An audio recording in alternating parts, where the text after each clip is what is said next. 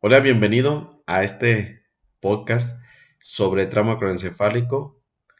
Mi nombre es Juan Carlos Jiménez, soy especialista en urgencias médicas y presidente del Colegio ABC de Medicina de Emergencia y Reanimación. Espero y te guste este podcast.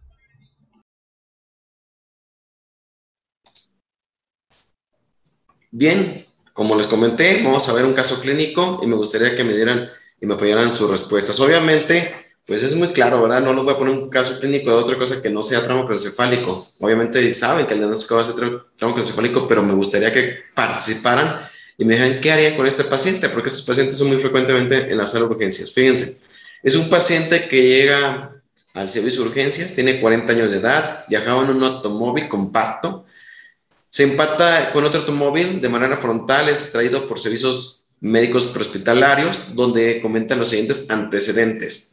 Es un accidente frontal. Un muerto en la escena. El piloto del otro auto, ¿sí? O sea, el otro falleció.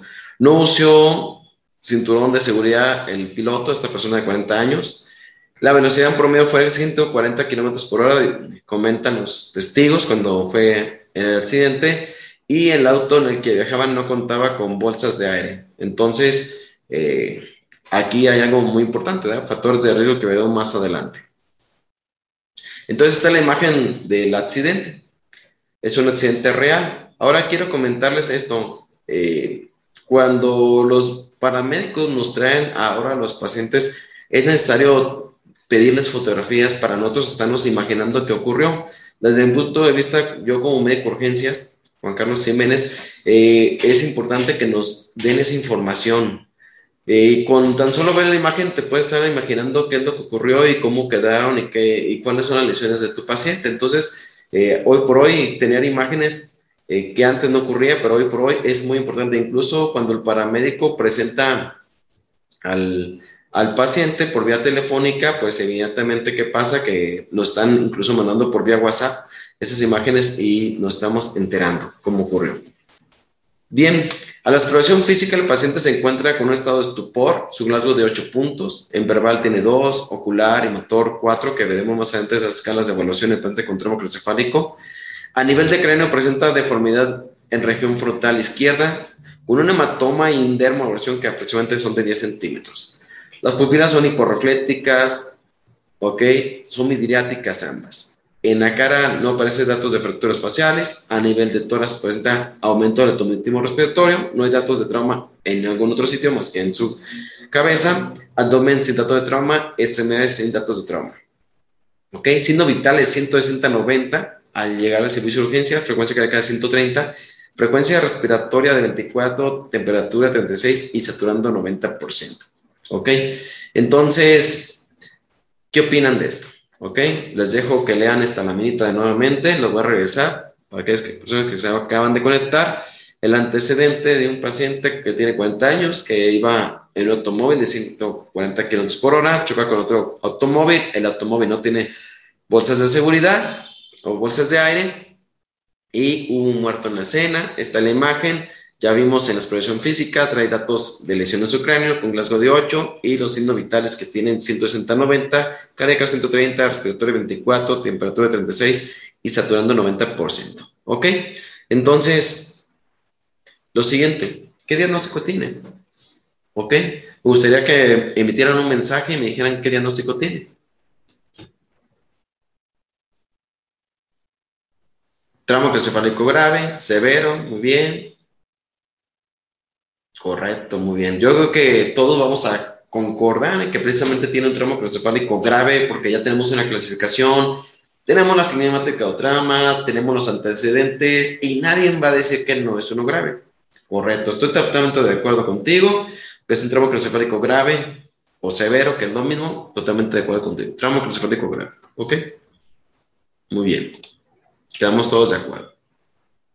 Ahora, el Glasgow, pues fueron ocho puntos, muy bien. Y lo último, regálame qué tratamiento le darías. ¿Qué le harías a tu paciente? Una sola indicación, ¿qué le harías? ¿Los leo sus mensajes? El ABCD, correcto. Una tomografía de cráneo, ok. manejo avanzado de la vía aérea, proteger la vía protección de la vía todos pensamos en la A, correcto. El A, muy bien, intubar al paciente. Todos decimos hay que intubar. Luego la B, ya pasamos la A, intubamos. Y luego la B, ¿qué? ¿Qué haríamos con la B? Rofía de cráneos antes de la intubación, era protegida, traslado inmediato. Ya están en el hospital, este paciente ya lo tiene en el centro hospital, ¿eh? quiero comentarle. Oxígeno, muy bien. Estamos de acuerdo. Para la B, ustedes aplican oxígeno. Está saturando bajo, se dieron cuenta, tiene 90%, un, un FAST, un ultrasonido FAST. Y la C, C de circulación. ¿Qué le aplicas a este paciente? ¿Qué solución te gustaría aplicar? porque le vas a tener que canalizar y aplicar una solución Harman, ok, descartar fractura facial, líquido, solución fisiológica, ok, manitol, bien. ¿Y la D? ¿De déficit serológico? Era permeable, ¿cómo? ¿Y la E? ¿De exposición? Solución Harman, no, veremos ese detalle. Qué bonito que que veamos cómo participan, correcto. Entonces, hacemos muchas cosas, ¿verdad? Vamos a revisar todo eso que están escribiendo, todo eso se va a revisar precisamente muy bien. Entonces, tenemos un tramo cronocefálico grave. Adelante. Muy bien. Vamos a empezar a definir las cosas, ¿ok? Lo que voy a mostrarles es una biografía, la cual es, es revisada internacionalmente según las guías de, tramo cronocefálico. Les voy a mostrar en la última lámina la biografía revisada, más de 30 artículos que vamos a revisar aquí. Entonces sí les recomiendo que estén muy atentos, tómense su café, disfruten la charla. Vamos a definir, las cosas. Miren, hay cosas muy sencillas como esta definición, cual el trauma cronocefálico se define como una lesión física o deterioro funcional del contenido cráneo ocasionada por una fuerza, ¿ok? Externa y hay un intercambio brusco de energía. Esa definición que es tan corta dice demasiadas cosas. Sí, aunque no lo crean, y lo tengo que decir definitivamente, para que nosotros digamos que el paciente tiene tramo crucefálico, tiene que tener ese intercambio de energía o ese golpe. Les comento porque lamentablemente nos ha tocado ver diagnósticos de tramo crucefálico en pacientes que a veces la verdad ni, ni se golpearon, ¿verdad? Ni se golpearon la cabeza y sospechamos que se golpearon la cabeza y decimos, bueno, hay que poner el diagnóstico traumacriocefálico. Por ejemplo, cuando traen los pacientes a una sala de urgencias, eh, la persona es senil, ya no coopera, tiene neurológico y dices, bueno, a lo mejor se golpeó su cabeza, pero a lo mejor no. A lo mejor fue un síncope, otra cosa. Pero sí, definitivamente para traumacriocefálico tiene que tener como tal, definitivamente ese escenario de un golpe en su cabeza. Segundo, la OMS una pequeña definición, dice lesión estructural o funcional de contenido de su cráneo, ¿ok? Secundario o un intercambio de energía. Definiciones cortas y contundentes realmente. ¿Por qué? Porque a lo mejor el paciente se puede golpear la cabeza y su función está con Glasgow de 15, ¿verdad? Glasgow de 15. Entonces, de repente nos genera un cierto conflicto en si es un otro microencefálico, ¿ok? Si hay alteración de la función neurológica, definitivamente es tramo microencefálico. Otras definiciones. Lesión craneal donde existe pérdida de la integridad neural con un déficit neurológico secundario a un golpe total. Lesión neurológica. Muy bien, lesión neurológica secundaria a un golpe. Y esta es la definición más completa que encontré que dice todo, la verdad. Alteración de la función neurológica con evidencia de la enfermedad por un cambio de energía externo, ¿ok? Por deacción rápida, penetración por objetos o por un choque por explosión y que tiene lo siguiente, alteración neurológica, cambios neurológicos, neurofisiológicos, diagnóstico de fractura craneal, ¿ok? O simplemente el paciente falleció en el evento, ¿ok? En resumen de cuentas, el trauma craneoencefálico es una lesión neurológica o estructural del cráneo, así de sencillo tiene que haber intercambio de energía para que tenga como tal ese diagnóstico, ¿ok? Tiene que haber un golpe definitivamente. Pero también tengo que decirles que no todo golpe es igual a una lesión, ¿ok? De, de trauma. Si yo llego y me golpeo con la mesa ahorita, pero no tengo deterioro neurológico, ¿ok? No hay fractura, no hay escalpe, pues entonces no es trauma craneoencefálico, simplemente es una contusión de cráneo. Me golpeé la cabeza, pero no hay evidencia ni clínica, ¿ok? Ni estructural de, como tal, de trauma. Entonces, no todos son tramo craneoencefálico. Lo vemos mucho en las sala de urgencias. De repente, niños que se golpean la cabeza dicen diagnóstico tramo craneoencefálico, ¿no? Y el niño está súper inquieto en la sala de urgencias corriendo porque se siente bien. Se siente bien, entonces el paciente no tiene tramo craneoencefálico, simplemente tuvo un golpe en su cabeza, pero que no le generó ninguna lesión neurológica ni tampoco estructural. A eso, güey. Bien, en cuanto a la epidemiología, veremos que definitivamente el tramo craneoencefálico presenta como tal eh, lo que es desde 49 hasta 849 casos por cada 100.000 habitantes. Esto es la epidemiología mundial va a decir, ¿por qué tanta diferencia? Porque cada país reporta distintos, o sea, desde 50 casos hasta 850 casos por cada 100.000 habitantes por año, y esto también depende de la edad. Una de cada tres ¿sí? causas de muerte este, relacionado a trauma es por trauma y es la principal causa de discapacidad en niños y adultos jóvenes. Tristemente, cuando alguien tiene un golpe en su cabeza, tiene trauma craneoencefálico, puede quedar dependiente totalmente para un futuro. Entonces, esto es triste, pero es la realidad, discapacita un trauma craneoencefálico. Y esta capacitación está destinada precisamente a que disminuyamos la posibilidad de discapacitar personas. O sea, si tú haces las cosas correctamente en tiempo y forma, pues el paciente le va a ir mejor en su pronóstico. Si las haces mal, pues entonces puede empeorar su pronóstico y terminar con discapacidad. ¿Ok? En México, el trauma craneoencefálico es la cuarta causa de muerte. ¿Ok? Estas referencias biográficas son antes de COVID, ¿verdad? Porque si hablamos ahorita de COVID es un escenario distinto, pero era antes de llegar a lo que es eh, el COVID. Ok, esto debido a acciones violentas, caídas, lesiones deportivas, las relaciones de hombres a tres, tres veces más en hombres que mujeres, definitivamente. ¿Por qué? Porque depende a qué te dediques, definitivamente. El hombre puede estar trabajando como albañil, puede estar trabajando en una fábrica, puede estar más tiempo en un vehículo, ok, o simplemente por ser deportista también, ¿verdad? La población como tal es de 15 a 45 años, eh, determinada aquí en México como la, la población más frecuente en, en trauma craneoencefálico. Esto es por frecuencia. ¿ok? De 15 a 45 años se reporta más trauma craneoencefálico que ninguna otra edad. ¿ok? Entonces, como factor de riesgo a nivel epidemiológico es esta edad en México. En cuanto a la causa, la causa más frecuente de trauma craneoencefálico en México es accidentes de tránsito, 75%, caídas 20%, agresiones, ok, cada vez vemos más agresiones en las personas y por lo tanto, ¿qué está pasando? Que definitivamente ocurre estos eventos, ¿verdad? Eh, heridas por arma de fuego y accidentes deportivos, ok, los accidentes deportivos ocupan el 5%, pero la mayoría son accidentes que se pueden prevenir, como ven, y las caídas, algunas también se pueden prevenir. Las caídas en pacientes adultos, eh, en pacientes seniles, están dadas por fracturas de cadera o porque simplemente tienen alteraciones en su visión o tienen algunas otras enfermedades que hacen que tengan ese riesgo de caída. Por eso las caídas, pues no es igual en un adulto que en un paciente joven. Algo que siempre vemos en cualquier enfermedad son los factores de riesgo, ¿sí? Entonces el trauma craneoencefálico también se construye su diagnóstico con los factores de riesgo, los cuales están bien determinados. ¿Ok? Los factores de riesgo, ¿ok? Eh, pueden ayudar a que el paciente se nos complique. Es decir, ya tiene estas enfermedades, pero aparte se golpea la cabeza, sufre un trauma encefálico y el riesgo es más elevado en ellos que en el resto de la población. ¿Quiénes?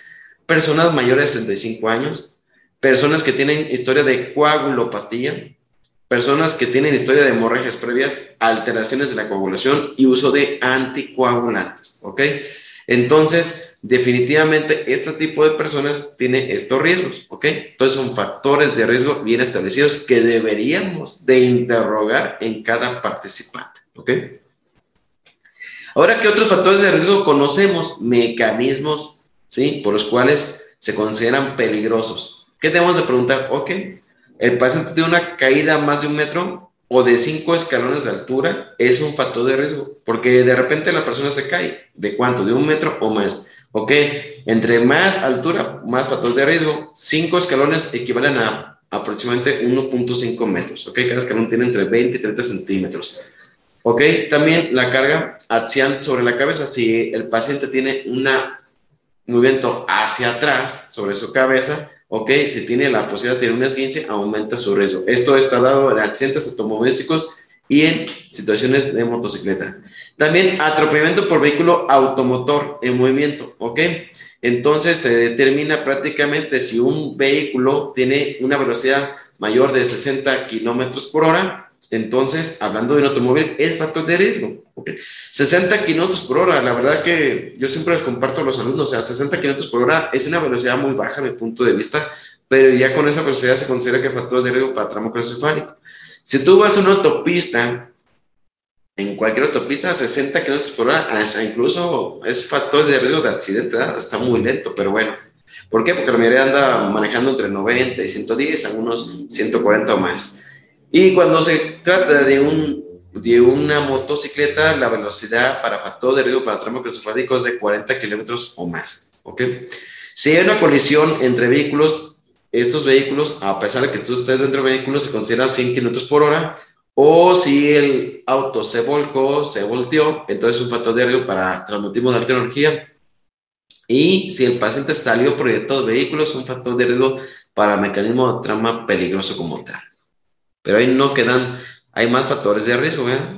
Paciente intoxicado, no es lo mismo que te golpeen la cabeza, estando sano previamente, a que estabas con un tramo craneoencefálico bajo al efecto de una droga como la más frecuente es el alcohol. Y eso es una situación inmediatamente incluso de tomografía de cráneo. Una indicación de tomografía de cráneo de ingreso hospitalario, aunque se pase con un glasgo de 15, es que puede estar intoxicado por alguna droga. Desconocer el mecanismo de trauma. ¿Sí? Que el paciente no conozca qué pasó, eso es un factor de riesgo incluso de ingreso hospitalario. O que al paciente lo hayan encontrado en un lugar, por ejemplo, una persona senil la encuentra, se golpeó la cabeza y nadie vio, es un factor de riesgo de alta energía, entonces son factores de riesgo bien establecidos. Y definitivamente, pues si el paciente convulsiona por un golpe, pues, ¿ya qué más puedo decir? ¿verdad? Aparte que es un factor de riesgo, pues seguro trae una lesión craneal muy severa.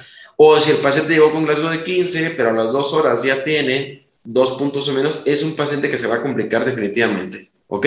O si el paciente tiene, llega de 13 y baja uno o dos puntos, son factores de riesgo de mal pronóstico. Bien. ¿Cómo clasificamos el tramo craneoencefálico? Veremos muchas clasificaciones. Vemos como tal, el tramo craneoencefálico se puede dividir aquel tramo craneoencefálico abierto o cerrado. Esto depende si se tuvo ruptura o no de lo que es la meninge, ¿ok? Esa membrana que nos protege prácticamente el cerebro, si llega a romper, se considera tramo cefálico abierto o tramo cefálico cerrado si, si no se rompe, pero la verdad es que a veces con la pura fractura podemos ya considerarlo una fractura que se vea cabalgamiento como un tramo cefálico abierto, ¿ok? Eh, ¿Por qué? Porque eso es un paciente con altos factores de riesgo, ¿ok? También, y la más fácil de clasificarlo es por el deterioro neurológico. La mayoría de las clasificaciones dicen que el paciente tiene un puntaje de 13 a 15 puntos, el paciente tiene un tramo craneoencefálico leve de 8 a 12 puntos, moderado y menos de 8, eh, prácticamente con C grave o severo, ¿ok? La mayoría, pero no todas las clasificaciones, como veremos, son iguales, ¿ok? La mayoría, de hecho, la TLS sí lo maneja de 13 a 15 puntos, de 8 a 12 y menos de 8, ¿ok? También puedes clasificar el trauma craneoencefálico de acuerdo al tipo de fractura, ¿ok? Se fracturó la bóveda del cráneo o la base del cráneo, la bóveda, la parte superior, ¿ok? Según si es una fractura lineal, minuta, ¿sí? Si es una línea, múltiples fracturas pequeñas, una fractura deprimida o diastásica, una fractura separada, o si es una fractura de la base del cráneo, ¿ok? Si es una fractura de la base del cráneo, prácticamente, pues son los datos clínicos que te pueden orientar a hacer el diagnóstico. ¿Alguien me puede recordar cómo hacer el diagnóstico de una fractura de la base del cráneo? Un dato clínico sencillísimo. ¿Alguien que me quiera regalar un mensaje? Ojo de mapache, ¿verdad? Todo el mundo sabemos que el ojo de mapache, esta imagen que están viendo aquí, es una sospecha de signo de trauma crónico en la base del cráneo. Otorragia, muy bien, correcto, signo de batalla, signo de batalla, ok, excelente, los vamos a ver con, con detenimiento, muy bien, correcto. Entonces, esas son las lesiones que le llaman primarias o inmediatas después del trauma craneoencefálico. Hay lesiones secundarias y lesiones terciarias que vamos a ver, ¿ok? Mi orientación de esta plática es lesiones primarias, lesiones secundarias. Las lesiones terciarias realmente, sinceramente, no las vemos yo. Yo no las veo porque pasan días para que se presenten y su servidor como médico de urgencias, pues no las ve, porque de no debería estar más de 12 horas en un servicio de urgencias. Yo sé que están más, hasta días los pacientes, pero habitualmente no esperamos que estén tanto tiempo. Entonces, eh, a lo que voy es que vamos a ver las lesiones primarias y secundarias. Bien, dentro de las lesiones primarias vemos que están los, este, como tal, los hematomas, que veremos con detalle cada uno de ellos, el epidural, el subdural, el intrapaquematoso, ¿ok? Y tenemos las hemorragias como la intraventricular y la subaneroidea, que también veremos cuando te más adelante. Y una lesión primaria que es daño axonal difuso, que es un diagnóstico que se da prácticamente por exclusión, que veremos también. Entonces, las lesiones primarias vemos de entrada los hematomas o las hemorragias. ¿Ok? Bien, las lesiones secundarias, estas las vemos también en servicio de urgencia, incluso dentro de las primeras horas, como es a nivel intracraneal, hay un incremento de la presión intracraneana que explicaremos más adelante, hay una reducción del flujo sanguíneo cerebral, hay una reducción de la presión de perfusión cerebral, hay lesiones por reperfusión, ¿qué quiere decir? Que si tú tratas al paciente, el hecho que tú estés tratando al paciente también tiene la posibilidad de generar conflictos en el paciente. Lesión en masa, crisis convulsivas, edema cerebral, el esquema cerebral. Veremos cuando te cada una de ellas. Y a nivel sistémico, ¿qué pasa? Los signos vitales cambian. El paciente tiene tendencia a la hipotensión cuando está muy grave, hipoventilación, hipoxemia, alteraciones de la temperatura, pueden tener fiebre, pueden tener hipotermia, alteraciones del sodio en los días posteriores, alteraciones de la glucosa, tanto para arriba como para abajo, hipoglucemia y progresiva, sepsis en etapas tardías y la falla orgánica múltiple. Muy bien, las lesiones terciarias están dadas por alteraciones finalmente de los aminoácidos, ¿ok? Alteraciones a nivel del calcio, alteraciones del ácido araquidónico. Y la verdad, eso no lo vemos yo como médico de urgencias, las vemos en terapia se ven en medicina interna, se ven en días posteriores a lo que es el problema. Recordaremos un poquito de cómo funciona el cerebro para poder hablar de trauma craneoencefálico y entender qué es lo que pasa con el paciente. Recordar que en la fisiología cerebral tenemos prácticamente más de 10 millones de neuronas las cuales hoy, hoy conocemos que se pueden regenerar y que esas neuronas, si las trabajamos, se pueden recuperar. 2% del peso corporal equivale al cerebro alrededor de 1.300 a 1.400 gramos de, de tejido, ocupa el 15% del gasto cardíaco. Estamos hablando de una gran cantidad de volumen que le aporta el corazón al cerebro para poder estar bien. 20% del oxígeno total se requiere en el cerebro y 25% de la glucosa total. O sea, es el órgano que más consume glucosa, más que ninguno. Y equivale a 5 gramos por cada 100 eh, gramos de, tejido por cada minuto que se va consumiendo de glucosa. ¿Ok? Algunas en 4.5, otras en 5, las refías. Ahora, el flujo sanguíneo cerebral en promedio es de 50 a 60 mililitros eh, lo que refiere el flujo del cerebro, ¿ok? Dice 50 de centro por, por, cada 100 gramos de tejido, pero sin embargo, la sustancia gris y la sustancia blanca tienen diferencias. Por ejemplo, la sustancia gris ocupa el 80 y la sustancia blanca el 20, entonces por eso se hace una diferencia que es de 80 y 20, la diferencia es 60, por eso tenemos prácticamente 60 mililitros por cada 100 gramos de tejido. La glucosa está entre 4.5 a 5 mililitros por cada 100 gramos de tejido y la presión de eh, va de 7 a 15, algunas enfermedades dicen 10 a 12, pero en promedio dejamos en 10, ¿ok?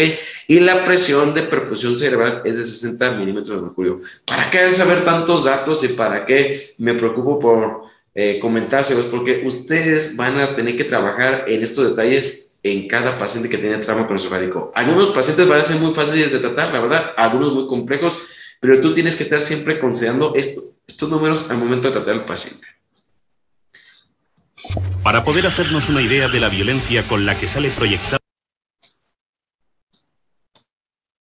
conductor de un automóvil que choca contra un objeto fijo a 80 km por hora sin la protección del cinturón de seguridad, comprobemos cómo 39 centésimas de segundo después de la colisión, el conductor y su asiento avanzan 15 centímetros. Cinco centésimas más tarde choca violentamente contra el volante. A las 0,92 centésimas de segundo, su cabeza embiste el parabrisas y cuando rebota hacia atrás, teóricamente está muerto. Toda la secuencia ha durado un fugaz segundo. Es fácil adivinar el destino del pasajero que viaja a su lado y el de los que ocupan los asientos traseros, que ni siquiera tienen la posibilidad de ser frenados y acaban saliendo proyectados hacia adelante con enorme violencia.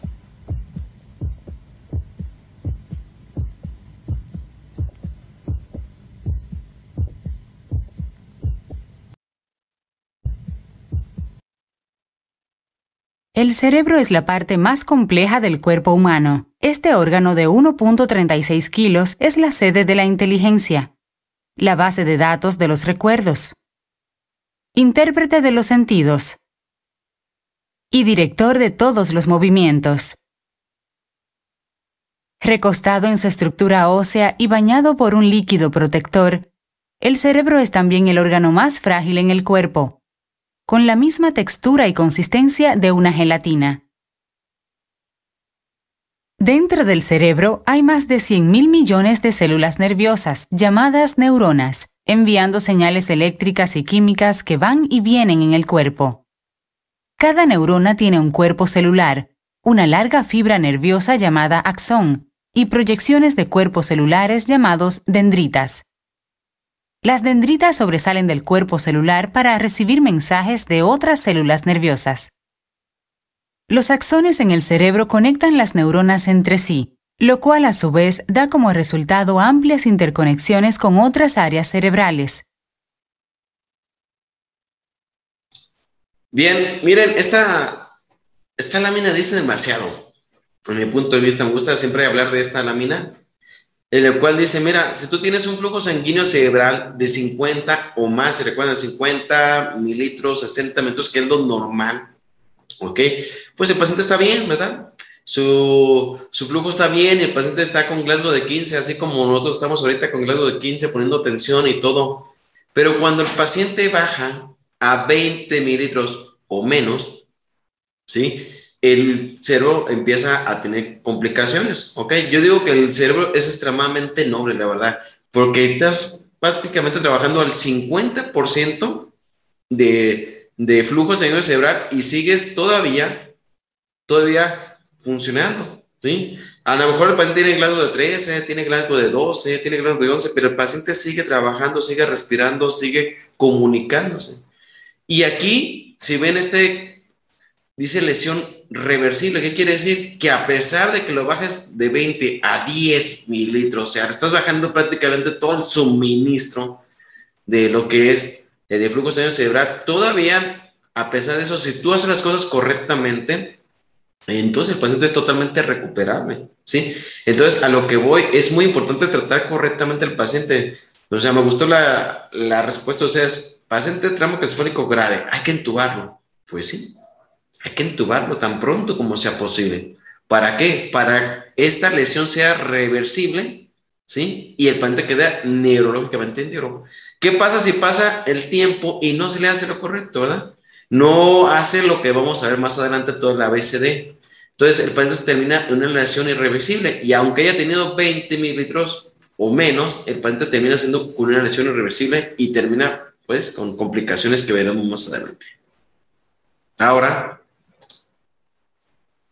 vean el cerebro y la cantidad de oxígeno, ¿verdad? Flujo sanguíneo cerebral, 50, 60 minutos, está normal las funciones del cerebro, todo está bien. Cuando el paciente tiene de 40 a 50, tienen trastornos del aprendizaje y recuerdos recientes. Ok, fíjense, recuerden el paciente que ustedes le preguntaron, porque seguro todos hemos tenido un paciente con trauma encefálico que le preguntaron, oiga señor, ¿qué le pasó? No me acuerdo. No me acuerdo qué pasó. Nomás desperté y estoy aquí. O desperté en la ambulancia y no se acuerdan. Y no se acuerdan. Tienen alteraciones de la memoria, ¿verdad? De recuerdos recientes. Si le preguntas cómo se llama, se acuerda, ¿verdad? La memoria anterógrada está muy bien, pero la retrógrada, últimas 8 horas, 24 horas, ya no recuerdan. Entonces, ¿qué está pasando con el paciente? Con tan solo haberle hecho una pregunta a ustedes, en ese momento el paciente tiene un flujo sanguíneo cerebral de 50 a 40 mililitros. No más por haber preguntado eso. Trastornos del juicio. El paciente es muy dado a que sea agresivo. Los pacientes habitualmente con trastorno encefálico, ¿qué hacen? se quieren quitar prácticamente la solución, el paciente se quiere ir a su casa, se quiere parar, se quiere mover, se quiere ir de alta la voluntaria. Me ha tocado pacientes que hasta la sonda urinaria colocada se la arrancan, se la quitan. Son agresivos, están frontalizados.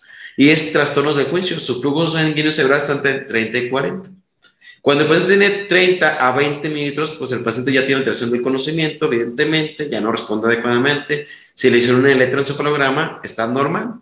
Y de ahí hacia abajo, ¿verdad? Si tiene 10, pues prácticamente tiene un electroencefalograma isoeléctrico. ¿Qué quiere decir? Pero fíjense, aún a pesar de 10 o 20, a pesar de ello, el paciente te va a responder porque todavía está en una zona de penumbra. ¿Qué quiere decir? Una zona de sombra una zona donde el paciente te va a poder recuperar, va a estar mejor.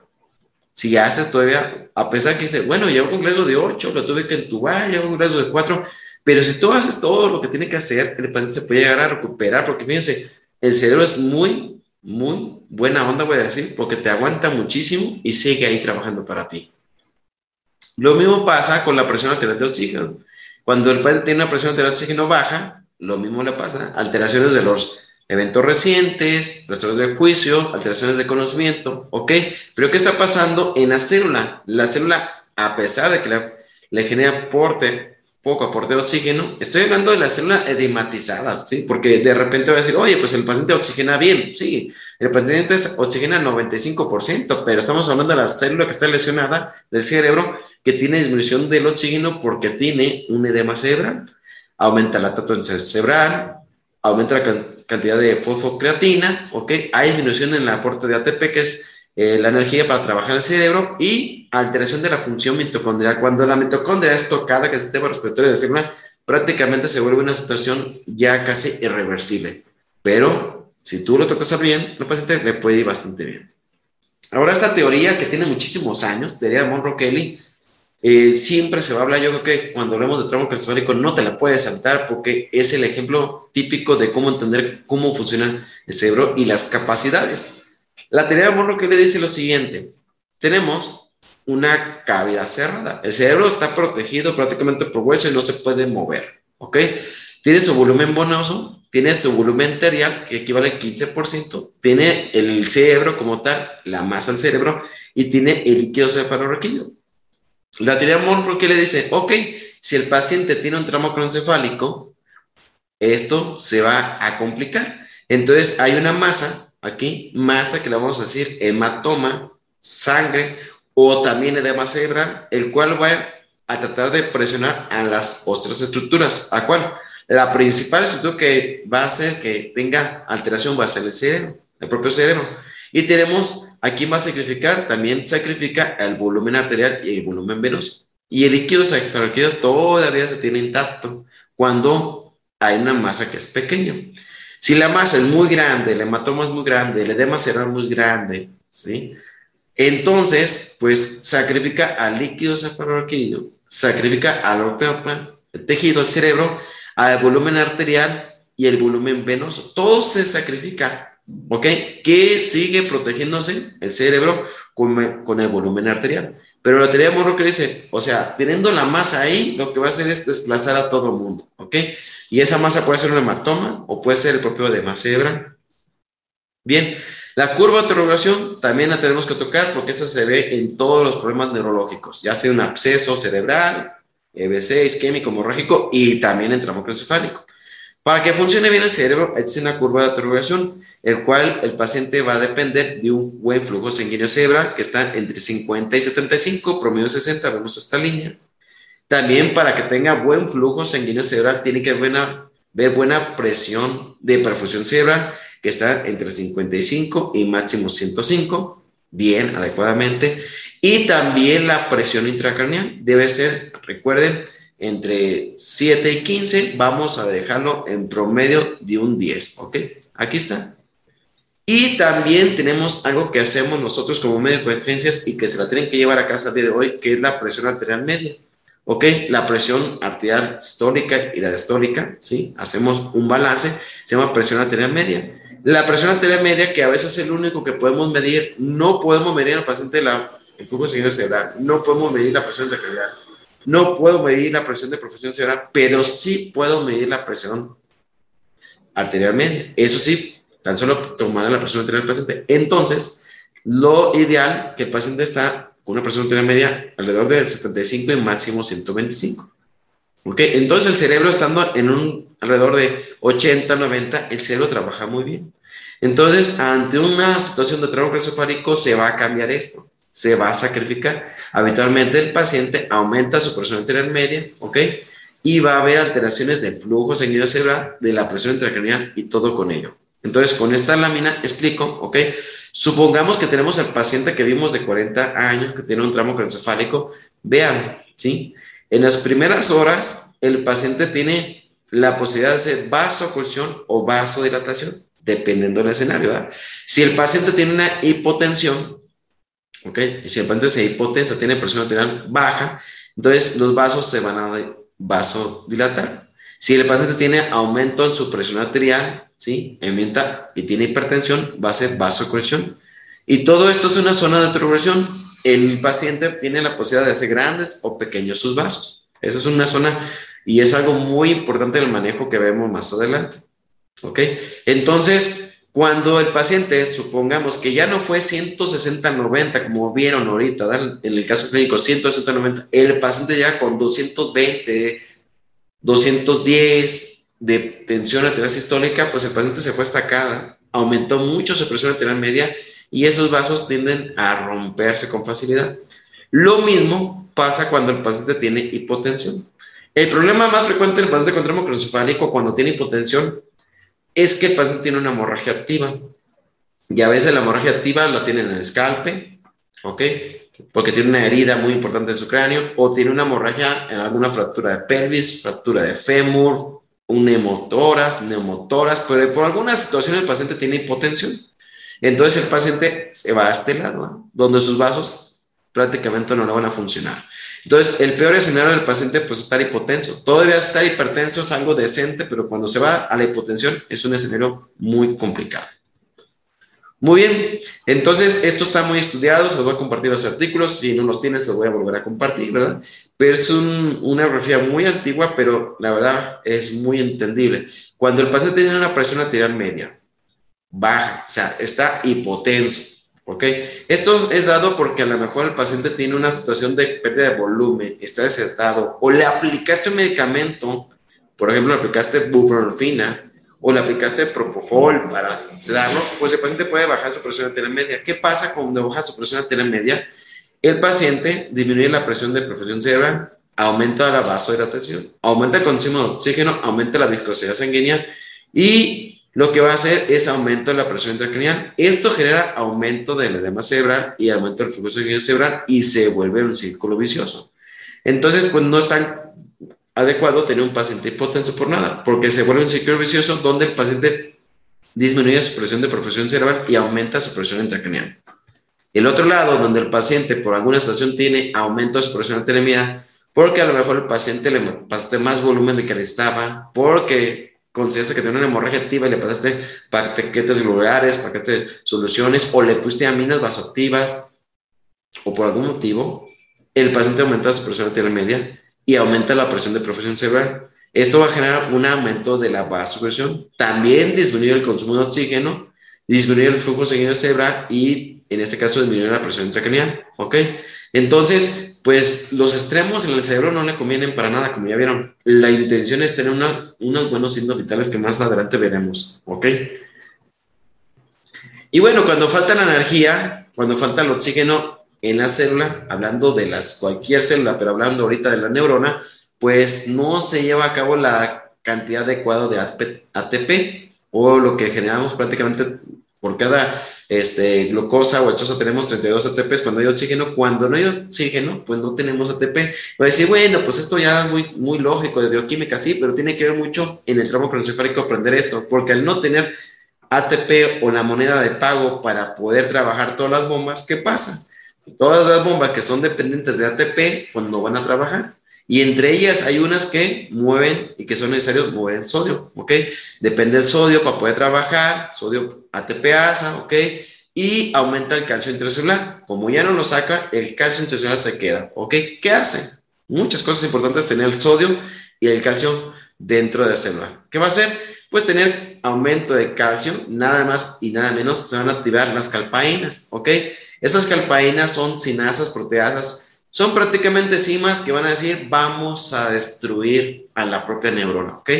Estas se activan en algo que se llama habitualmente apoptosis. Recuerden que apoptosis es la muerte celular programada. Ok, en tener la muerte celular programada, pero decir, esta neurona que va a vivir 70 años, pues ya no me va a vivir más que unas horas porque se activó lo que es la apoptosis a través de las calpaínas. Entonces hay muerte celular. ¿Ok? Hay daño del citoesqueleto y por lo tanto tenemos una neurona muerta. El tener un aumento de la cantidad de calcio, pues hay sinasas, proteasas y fosfolipatas que van a prácticamente a degradar toda la neurona como tal. ¿Ok? Y también tenemos la situación de la gran cantidad, finalmente, de, de sodio dentro de la célula que va a ser una, un edema celular. ¿Ok? Al no tener ATP adecuadamente, ¿ok? No se va a mover la cantidad adecuada de oxígeno y va a haber cantidad de peróxido de hidrógeno. Este peróxido de hidrógeno, llamada agua oxigenada, va a hacer que tengamos un edema celular y el conjunto de edema celular termina en edema cerebral, ¿ok? Entonces, ¿qué tenemos? pues un edema cerebral que se va a presentar dentro de las primeras 24 horas. Bien, también hay óxido nítrico. El óxido nítrico es un vasodilatador que no nos conviene porque eso va a hacer que haya menos perfusión prácticamente a la célula y al cerebro. ¿Ok? Entonces, por último, tenemos eh, a nivel de la mitocondria, también lo que genera es, al no haber suficiente energía, suficiente oxígeno, suficiente glucosa, pues la muerte celular que comentamos, ok, pero esto todavía en la zona de penumbra isquémica se puede llegar a recuperar, ¿ok? Se puede llegar a recuperar, siempre y cuando hagamos las cosas adecuadas que veremos más adelante durante el tratamiento.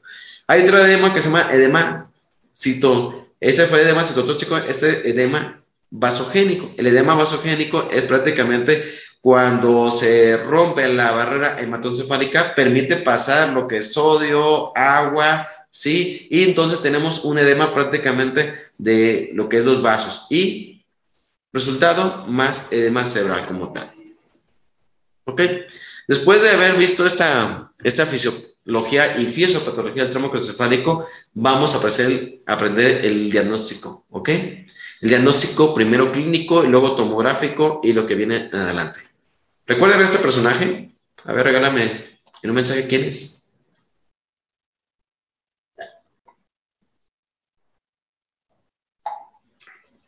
Muy bien. No, pues Ano no es. Es Paquiao. Muy bien. Lo conocen. Fue bueno que lo conocen. Excelente. Ok, pues un día a este a Manny Pacquiao no le fue muy bien. Recuerden este escenario. Hace algunos años donde de, repente, pues esta persona no le fue bien con un mexicano y entonces cayó, ¿verdad? Todo el mundo a lo mejor vio esa, esa situación y a lo mejor te acuerdas cuando estabas viendo esa situación o viste el programa repetido, pero viste el mecanismo de lesión. Lo importante es que tú viste el mecanismo de lesión y sabes cómo ocurrió el evento. El problema con los pacientes es que no vemos el mecanismo de lesión. Lo suponemos y lo sospechamos y no lo imaginamos. Entonces, tener el mecanismo de lesión es muy importante. Bien, este fue paqueado después de una contusión de cráneo. ¿Ok? ¿Qué Glasgow tendrá? Así lo vieron. Por eso ya no puedo continuar la pelea. ¿Qué Glasgow tiene? Regálame. ¿Cuánto crees que tenga Glasgow ahí? 15 te puedo decir que no, ¿eh? 15 no, porque cuando le hicieron la pregunta de Casuro cómo se encuentra, no pudo responder. ¿Ok? Tendremos que verlo visto, ¿verdad?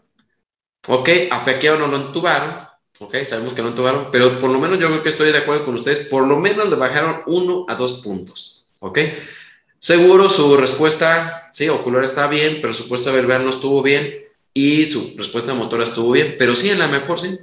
A lo mejor este, este personaje tuvo un Glasgow este, de unos 14 o 13 puntos en promedio, ¿ok? Glasgow de 8 no, porque no lo entubaron, les comento. No, está, no estuvo grande. Pero bueno, todo el mundo conocimos ese mecanismo de lesión. Ahora, ¿qué debemos de hacer? Historia clínica, ¿ok? Yo como médico urgencias, la verdad es que la historia clínica es lo más importante para nosotros para hacer el abordaje correcto del paciente, ¿ok? No todos los pacientes tienen trastornos de la coagulación, pero sí estás obligado a preguntar, ¿verdad? Que estás, está tomando un anti un cumarínico, un anticoagulante, o está tomando aspirina, se consumió o no alcohol, o o se usa un bebedor crónico que tiene antecedentes de patopatías, o se usó alguna droga, ¿verdad? Utilizó el alcohol o marihuana o cualquier droga que se puede hacer, algún medicamento, ¿ok? Eso debes de interrogar de manera inmediata.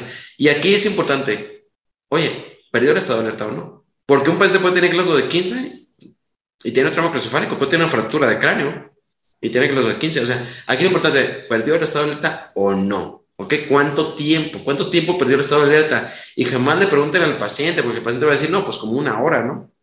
No, pues no, o sea, tiene que preguntarle a alguien de testigo, a algún familiar, cuánto tiempo perdió el estado de alerta, cuánto tiempo no reaccionó, ¿ok? Y si hay o no amnesia postraumática. Y, ok, ¿qué síntomas tiene, qué síntomas tiene en este momento? ¿Tiene cefalea? ¿Es una cefalea intensa? ¿Ha vomitado? ¿Cómo es su vómito? El vómito para trauma cefálico se llama vómito en proyectil, ¿ok? Y es un vómito intenso, ¿ok? Más fuerte que lo habitual. ¿Y cómo está o no? Si tiene datos de focalidad neurológica, que veremos con detalle. En física, los signos vitales. ¿Qué signos vitales esperamos en trauma craneoencefálico? Miren, como respuesta inmediata al trauma craneoencefálico, el paciente va a estar hipertenso. La mayoría de los pacientes con trauma craneoencefálico van a estar hipertensos y es normal. Recuerden que el cerebro se autoprotege aumentando su presión arterial media, ¿ok? Lo malo es que esté hipotenso. Definitivamente hay que buscar hemorragia en el paciente porque algo está pasando, pero no debe estar hipotenso el paciente, ¿ok? Signos vitales, ¿ok? Los signos vitales, entonces, tienen que tener puede tener hipertensión, puede tener aumento de la frecuencia cardíaca. Se recuerda, el paciente puede tener taquicardia. ¿Por qué? Porque perdió volumen o tiene dolor. ¿Ok? El paciente. O es una respuesta simpática del paciente al trauma craneoencefálico. Muy bien, la saturación habitualmente cuando es golpe únicamente en cráneo, pues la saturación está bien en el paciente. Si tiene alteraciones en su saturación, pues seguro tiene un problema de trauma torácico agregado o algo está pasando con el paciente. Hay que preguntar, a mejor tiene POC y eso es su saturación baja previa, pero hay que preguntar siempre, ¿ok? La frecuencia respiratoria habitualmente está aumentada, ¿ok? Aquí les voy a poner un patrón, vean este patrón, una falla respiratoria del paciente. Es un paciente grave con respiración de Shane Stone el paciente respira, respira rápido, rápido, y de repente como se le olvidara respirar. Vean cómo se detiene. Y, ok, nuevamente ok. Un paciente que tiene intervención cerebral. Vean cómo ya empezó a respirar. Entonces, el paciente, el paciente puede tener apneas, puede tener taquipneas, cuando hay datos de tronco cerebral, puede tener arterial de Cushing. ¿verdad? La arteria de Cushing es hipertensión arterial, bradicardia y datos de dificultad respiratoria, incluso bradipnea, ¿ok? Baja frecuencia respiratoria. Y si el paciente está hipotenso, siempre preguntar o tiene pérdida de volumen, que es muy frecuente tener hemorragias activas, o tiene un problema de trauma craneoencefálico muy grave que en este momento está con un choque neurogénico. Muy bien, entonces eso debemos realizar. Ahora, la versión neurológica, pues preguntar, ¿verdad? ¿Cuál es su nombre? Es, eh, en dónde nació, si quieres algo rápido para ver cómo está el paciente. Algunos traumas es muy fácil diagnosticar, ¿verdad? En cuanto estás interrogando ya tienes el diagnóstico. Es trauma leve porque te respondió todo, ¿verdad? Puede que preguntar está orientado, ¿sí? Ve qué tan atento está. Mucho trauma craneoencefálico leve o moderado, pues le preguntas y te responden. Pero si no le estás preguntando, dejan de responder, ¿ok? cómo si el lenguaje es coherente, no es coherente. Pregunten cosas también sencillas como cómo es el, se llama el presidente de la República o, o, cómo se llama su papá o cómo se llaman sus hijas, porque son cosas muy fijadas, no le pregunten cosas complejas. El fondo de ojo cuando esté disponible o cuando tengan el equipo hay que hacerlo para ver si hay o no papilema. Valoración de los pares craneales, veremos más adelante. Reflejos osteotendinosos, si hay datos de hiperreflexia o no. Coordinación, y la marcha. La verdad que la marcha es algo que casi no exploramos porque el paciente con trauma craneoencefálico muy raramente, sobre todo el grave, te va a poder caminar, ¿verdad? Pero entonces, si es posible, pues valorar. Muchos pacientes con trauma craneoencefálico, sobre todo leve o moderado, pues llegan caminando. Entonces, es una gran ventaja en ese aspecto, ¿no? Ya está valorando la marcha conforme va caminando. Bien, evaluación pupilar. La evaluación pupilar es algo también extremadamente importante. Estamos muy dados a revisar las pupilas, ¿Y pero qué hay detrás de las pupilas? Hay muchísimas cosas que tenemos que investigar, ¿ok? No nomás llegar y, y poner el lámpara al paciente, ¿verdad? No nomás ver si responde o no responde. Hay muchísima información detrás de unas pupilas. Vean. Ok, primero valorar el tamaño. ¿Cuál es el tamaño normal de una pupila? ¿Ok? Si está simétrica, si son iguales y si hay respuesta a la luz de las pupilas. ¿Ok? Si es un paciente senil, recuerden que puede tener cataratas o tener cirugías en los ojos y eso pues va a hacer alteraciones o si tiene alguna lesión neurológica previa. ¿Ok? Pero bueno, habitualmente no esperamos que tengan eso, pero si tiene una situación, pues hay que saberlo, ¿verdad? Pero ve el tamaño, la simetría y si tiene respuesta o no a la luz. ¿Las pupilas están dilatadas? ¿Ok? Si están ambas dilatadas y están poco reactivas, sugiere una herniación a nivel del uncus. Si las pupilas están mióticas, pero están reactivas, una hemorragia a nivel transtectorial diencefálica, o sea, hemorragias bajas, ¿ok? Si tiene pupilas mióticas y reactivas, hemorragias pontinas, ¿ok? ¿Ok? Obviamente cuando exploran al paciente, pues no tiene que tener ningún sedante ni, ni ningún eh, medicamento que esté alterando su, su reactividad pupilar, ¿ok? Si están midriáticas, una herniación del uncus también, y si tienen isocoria, un hematoma epidural, incluso te puede orientar hacia qué lado está, ¿ok? Hacia qué lado está el hematoma epidural, ¿ok? Entonces, la evaluación pupilar es muy importante y colocarlo en nuestro expediente, cómo se encuentra, están midriáticas, están reflécticas, están reflécticas, están isocórico el paciente, ¿ok? Para podernos darnos cuenta si está grave o no, ¿ok? Entonces, también buscar los signos, ¿ok? De tronco esofágico, signos de mapache, ¿verdad? La presencia del síndrome de Butler, la hemorragia a nivel del oído, ¿ok? La rinorraquia, salido del líquido cefalorraquídeo a través de la nariz, el cambio del tamaño pupilar o tan solo principalmente y sencillamente la diaforesis. La diaforesis también nos orienta que el paciente está con una respuesta simpática importante. Bien, signos de herniación clínicos, ¿ok? Con tan solo ver las pupilas, el paciente está con pupilas pequeñas, ¿ok? Vemos dónde está prácticamente la lesión, ¿verdad? Una, una hernia a, nivel de esto está herniando o se está desplazando porque tiene un hematoma epidural o subdural paciente, pues tiene un dato de herniación y el paciente tiene sus pupilas pequeñas reactivas y tiene cefaleas, sobre todo estas cefaleas son muy intensas, definitivamente. Y el problema o la beneficio es que cuando ya están entubados, pues ya le debes de controlar el dolor, ¿verdad? Tenemos, ¿sí? a nivel del B, ¿sí? Aquí a nivel de lo que es la base, tenemos lo que es la dilatación de las pupilas, ¿ok? Y el paciente puede tener posturas ya de descerebración, ¿verdad? Descerebración o de corticación. Descerebración o de corticación. Primero manos por acá, déjame manos. Descerebración o bien de corticación, ¿ok? En estado de despierto. Si el paciente es un paciente muy grave que está próximo a morir definitivamente y requiere tratamiento quirúrgico si es viable, ¿ok? Eh, a nivel de lo que es eh, la hernia central, ¿sí? transtentorial, aquí se encuentra una, una herniación, el paciente tiene prácticamente sus pupilas mióticos hiporreflécticas, ¿ok? El paciente le pone las lámparas tan chiquitas y ya no, ya no responde y su respiración de Schenck-Stokes. A nivel tonsilar, ¿ok? A nivel de las tonsilas, el paciente tiene una hemorragia, ¿sí? Y una herniación a nivel de este, pues el paciente tiene bradnea, tiene cuadriplegia, ¿ok? Y prácticamente puede estar en, estado de coma. Las pupilas están mióticas, ¿ok? No responden a luz y son pequeñas, ¿ok? Bien, es mucha información. Ahora, ¿cómo clasifican a su paciente con trauma craneoencefálico? Les voy a decir varias clasificaciones que vamos a ver. La más frecuente es la de Glasgow, la de la TLS, la de la OMS y hay otras más, ¿ok?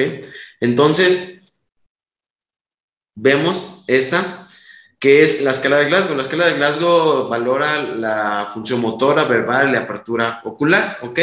A lo mejor ustedes se la saben de memoria muchos de ustedes, ¿ok?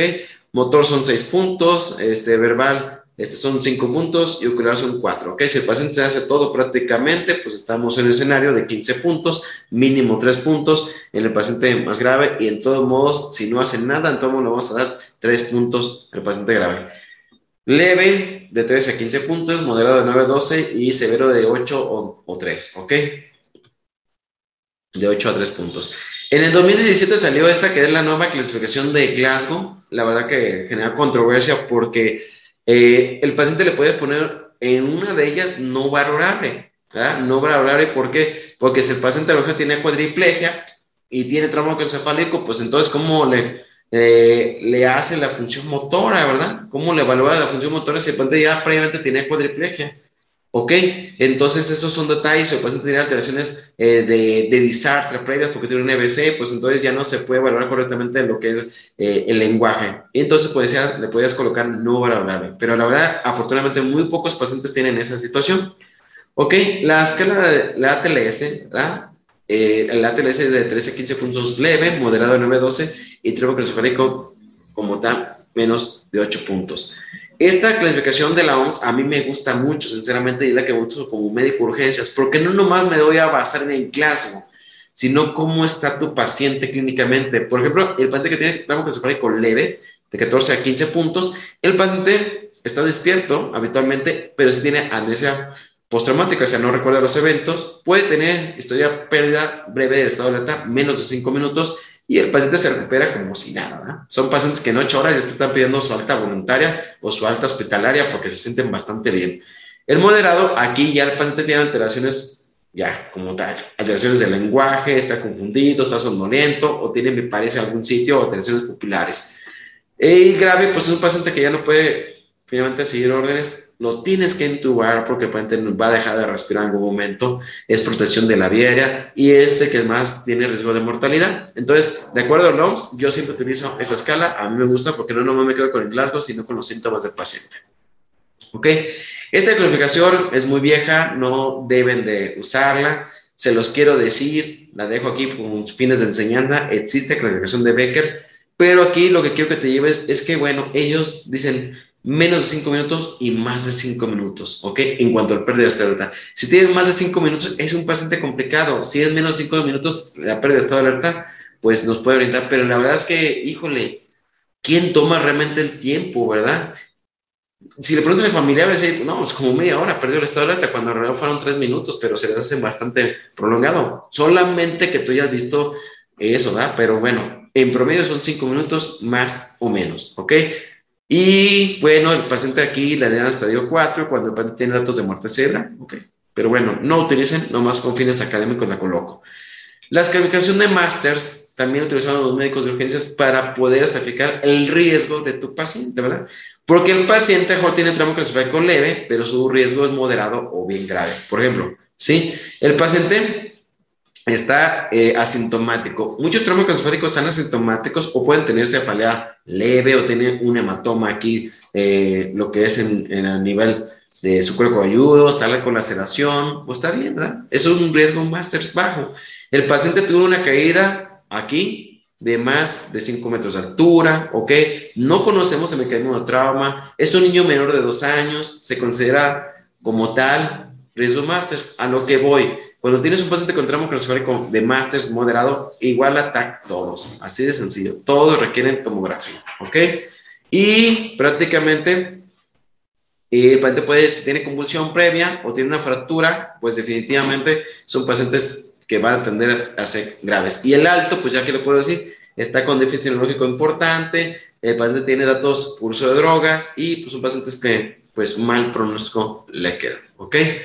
Bien, entonces esta es la europea, sirve para orientarte también cómo manejar a tus pacientes, si tiene factores de riesgo que tiene más de 70 años, porque muchos pacientes tienen glaso de 15, la verdad, están como si nada, ¿no? Más de 70 años, este, tienen alteraciones de la coagulopatía, de la epilepsia, ok, y son pacientes con factores de patrón encefálico y tienen síntomas de cefalea mínima, vértigo o amnesia postraumática, ok. Bueno, ellos categoría, ponen categoría cero al paciente que, bueno, imagínense un paciente que se golpeó la cabeza, que tiene grado de 15, pero está como si nada en la sala dices, ¿cuántos de esos tienes? Muchos. Llegan, pues sí, se desmayó, pero están como si nada, ¿verdad? Lo primero es darme de comer, ya tengo hambre, ya quiero irme, no tiene ninguna molestia. Estos, de acuerdo a las clasificaciones, categoría cero, ¿ok? aquellos pacientes se les debe tomar una radiografía de cráneo o bien nada, ¿verdad? La verdad es que a veces nada, ¿ok? Este paciente se puede ir a, su domicilio con alta. Muy bien. El paciente, ¿sí? Con categoría C, categoría 1, perdón, pues el paciente puede no haber perdido el estado de alerta, pero a lo mejor no te sientes que esté muy bien porque tiene alguna cefalea y decides ingresarlo al, servicio de urgencias, el usuario puede decir, bueno, déjalo 24 horas, ¿ok? Y vemos cómo funciona, ¿ok? Y así sucesivamente, categoría 2, le van bajando el Glasgow, tiene deterioro neurológico, y aquí para ellos, paciente que tenga 14 puntos o menos son igual a una tomografía. ¿Qué te quiero que te lleves? ¿Ok? Quiero que te lleves lo siguiente, ¿ok? Que el paciente finalmente, que tenga Glasgow de 14 o menos puntos, todos son indicaciones de tomo de TAP de cráneo. O sea, de 15 igual puedes evitar la tomografía, pero 14 o menos definitivamente sí toma la tomografía. No te quedes con el paciente sin saber qué le está pasando, ¿ok? Y ahorita con la situación de las demandas legales, mejor sí te recomiendo que le tomes tomografía al que, tenga 14 o menos puntos. El que tenga 15, ahorita vamos a ver a quién se tomará con 15 y a quién no también. No se vale que a todos los que tengan un Glasgow de 15 le tomes tampoco, ¿verdad? Sobre todo en lugares que está con ciertas carencias. Bien, entonces, el europea finalmente te se moderado de 9 a 13 puntos y ya como tal ¿sí? De 3 a 8 puntos, tenga lo que tenga, pues son pacientes graves. Muy bien. Ahora vamos a hablar de cada una de las lesiones, ¿ok? Voy a hablar de lo que es las fracturas. Pueden tener un paciente, con una fractura, ¿ok? Contusión hemorragia, que se llaman lesiones primarias, y las difusas, concusión y lesión nacional difusa, que explicaré cada una de ellas, ¿ok? Las fracturas. Las fracturas pueden ser lineales, pueden ser deprimidas, como aquí ven en la imagen, puede ser este, abiertas o puede ser con eh, objetos o empalamientos prácticamente a nivel de, cráneo. Puede ser con estrelladas multifragmentadas, muchos tipos de fracturas. Como tal, cualquier fractura se considera un, tramo craneoencefálico. Y hay pacientes que tienen tramo craneoencefálico de, con caso de 15 y tienen su fractura, ¿ok? Las fracturas de la base del cráneo representan el 4% nada más del tramo craneoencefálico y pues, pues se divide en fosa anterior y media y habitualmente un paciente puede sospechar cuando está con fractura de la lámina hemorroidal o cabeza pánica cuando tiene salida de líquido cefalorraquídeo o bien salida de lo que es sangre por su oído. Muy bien. Entonces, ¿cuáles son los datos clínicos de la fractura de la base del cráneo? Ok, tenemos el signo de mapache, tenemos el signo de Batre, la presencia de una hemorragia por el oído, otorragia, o bien, o también lo que es otorragia. Otorragia, otorragia, ambos, líquido líquido o salida de sangre en el oído, ¿ok? Entonces son signos típicos de fractura base cráneo. Todos los pacientes definitivamente se tienen que quedar ingresados en las urgencias con tomografía, definitivamente. ¿Qué es la concusión? También es una lesión primaria donde el paciente tiene alteración neurológica ¿ok? Y perdió el estado de alerta y no se encuentra dentro bien de las primeras seis horas de atención médica, ¿ok? El paciente lo encuentras confundido, lo encuentras este, sonoliento, se llama concusión, pero este paciente no tiene fracturas ni algún otro deterioro y está con Glasgow de 15. Le hablas y responde a lo que es el estímulo, ¿ok? La contusión como tal en trauma craneoencefálico, la contusión en trauma craneoencefálico, pues son pequeñas hemorragias que se pueden observar en una tomografía. Afortunadamente, la tomografía, como se te pide la tomografía de cráneo simple, pues las hemorragias son muy visibles con unas áreas hiperdensas que son muy visibles en cualquier tomografía. Entonces, encontrar hemorragias en una tomografía es extremadamente sencillo. Tan solo ver estas pequeñas áreas que tienen como tal una zona hiperdensa y tiene edema cerebral contiguo, ¿ok? Y estas también se pueden generar por contragolpe, es decir, si el paciente se golpeó en la base de, o la nuca, el paciente tiene lesiones de contragolpe. Si vieron el video, como el cerebro es como una gelatina, le pega la parte posterior y retumba en la parte anterior y puede tener hemorragias. ¿Ok? Es algo que debes de considerar. La lesión accional difusa es un diagnóstico por descarte, no se encuentra evidencia en una tomografía, el paciente tiene pérdida del estado de alerta, tiene alteración neurológica evidente, puede tener alteraciones de los padres craneales y únicamente se puede ver y si acaso la lesión accional difusa en una resonancia magnética, ¿ok? Entonces, este paciente no es un diagnóstico de urgencias. Quiero decirles, el diagnóstico no se hace en urgencias de lesión accional difusa, se hace en un servicio de terapia intensiva, se hace en un servicio de medicina interna, un servicio de neurología, pero no en urgencias. Jamás hagas un diagnóstico de lesión accional difusa porque es por descarte y la evolución del paciente. Entonces, aquí pues se tiene que tomar lo que, como les comento, una resonancia magnética para ver zonas de lesión. Bueno, entonces, vean, en un paciente que tiene una lesión nacional difusa, vean cómo se, notan a nivel de la resonancia, magnética una zona de hiper, lo que llaman una hiper este, densidad, ¿sale? Bien, hematomas, hematomas intracraneales. ¿Tienen alguna duda o pregunta hasta aquí?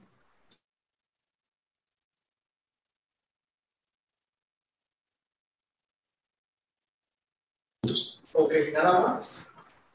Gracias.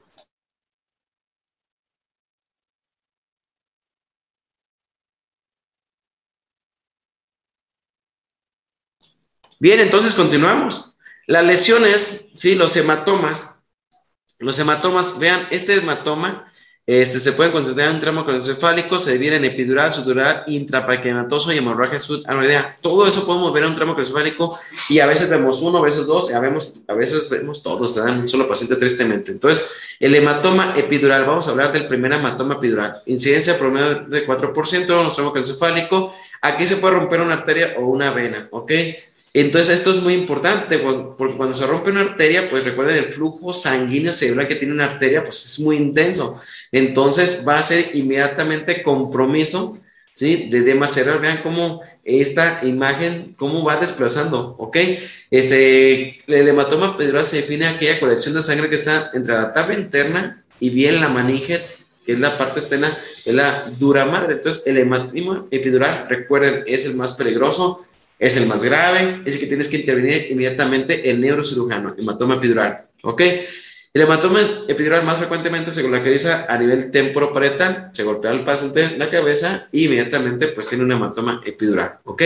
Aquí algo muy importante e interesante, el paciente puede llegar con glaso de 15, baja 13, baja 12 y luego de repente sube a 14 y luego hay una caída ¿ok? De Glasgow. Entonces, estos pacientes pues pueden llegar muy bien al servicio de urgencia, luego deprimirse, luego mejorar y te pueden confundir. Por eso hay que tomar una tomografía.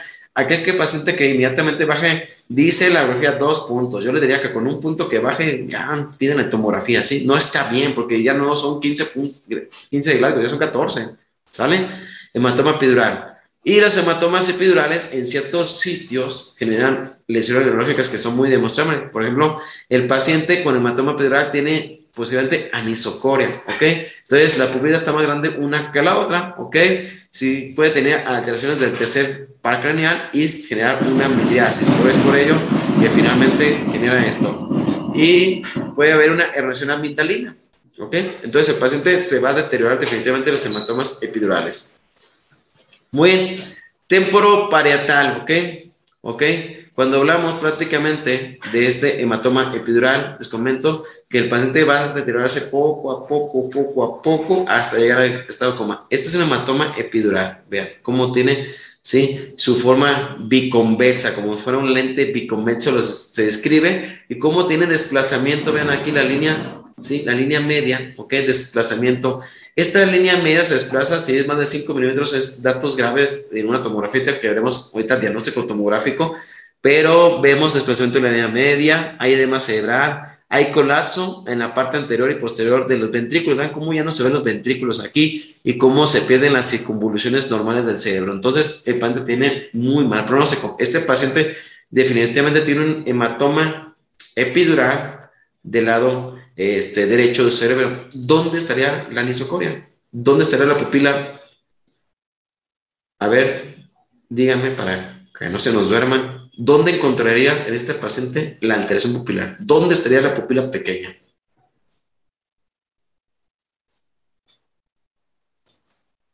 Del lado izquierdo, correcto, muy bien, ¿verdad? Del lado izquierdo, muy bien, ¿sí? Si la hematoma está aquí, ok, el paciente tiene alteración neurológica del lado izquierdo. Muy bien, correcto. Bien, entonces el hematoma sutural, este es más benigno. Vamos a decir que más buena onda, así les digo a mis alumnos, o sea, más, más buena onda porque este tiene presentación clínica en diferentes etapas, ¿ok? El hematoma sutural, ¿sí? Es prácticamente, aquí como ven en esta imagen en la parte inferior, tiene lo que es eh, una área de semiluna. El hematoma sutural es por venas, y como es entre una meninge y otra meninge, entonces son muy prácticamente muy, muy, muy tolerantes al sangrado, ¿ok? Entonces, este es un hematoma, ¿ok?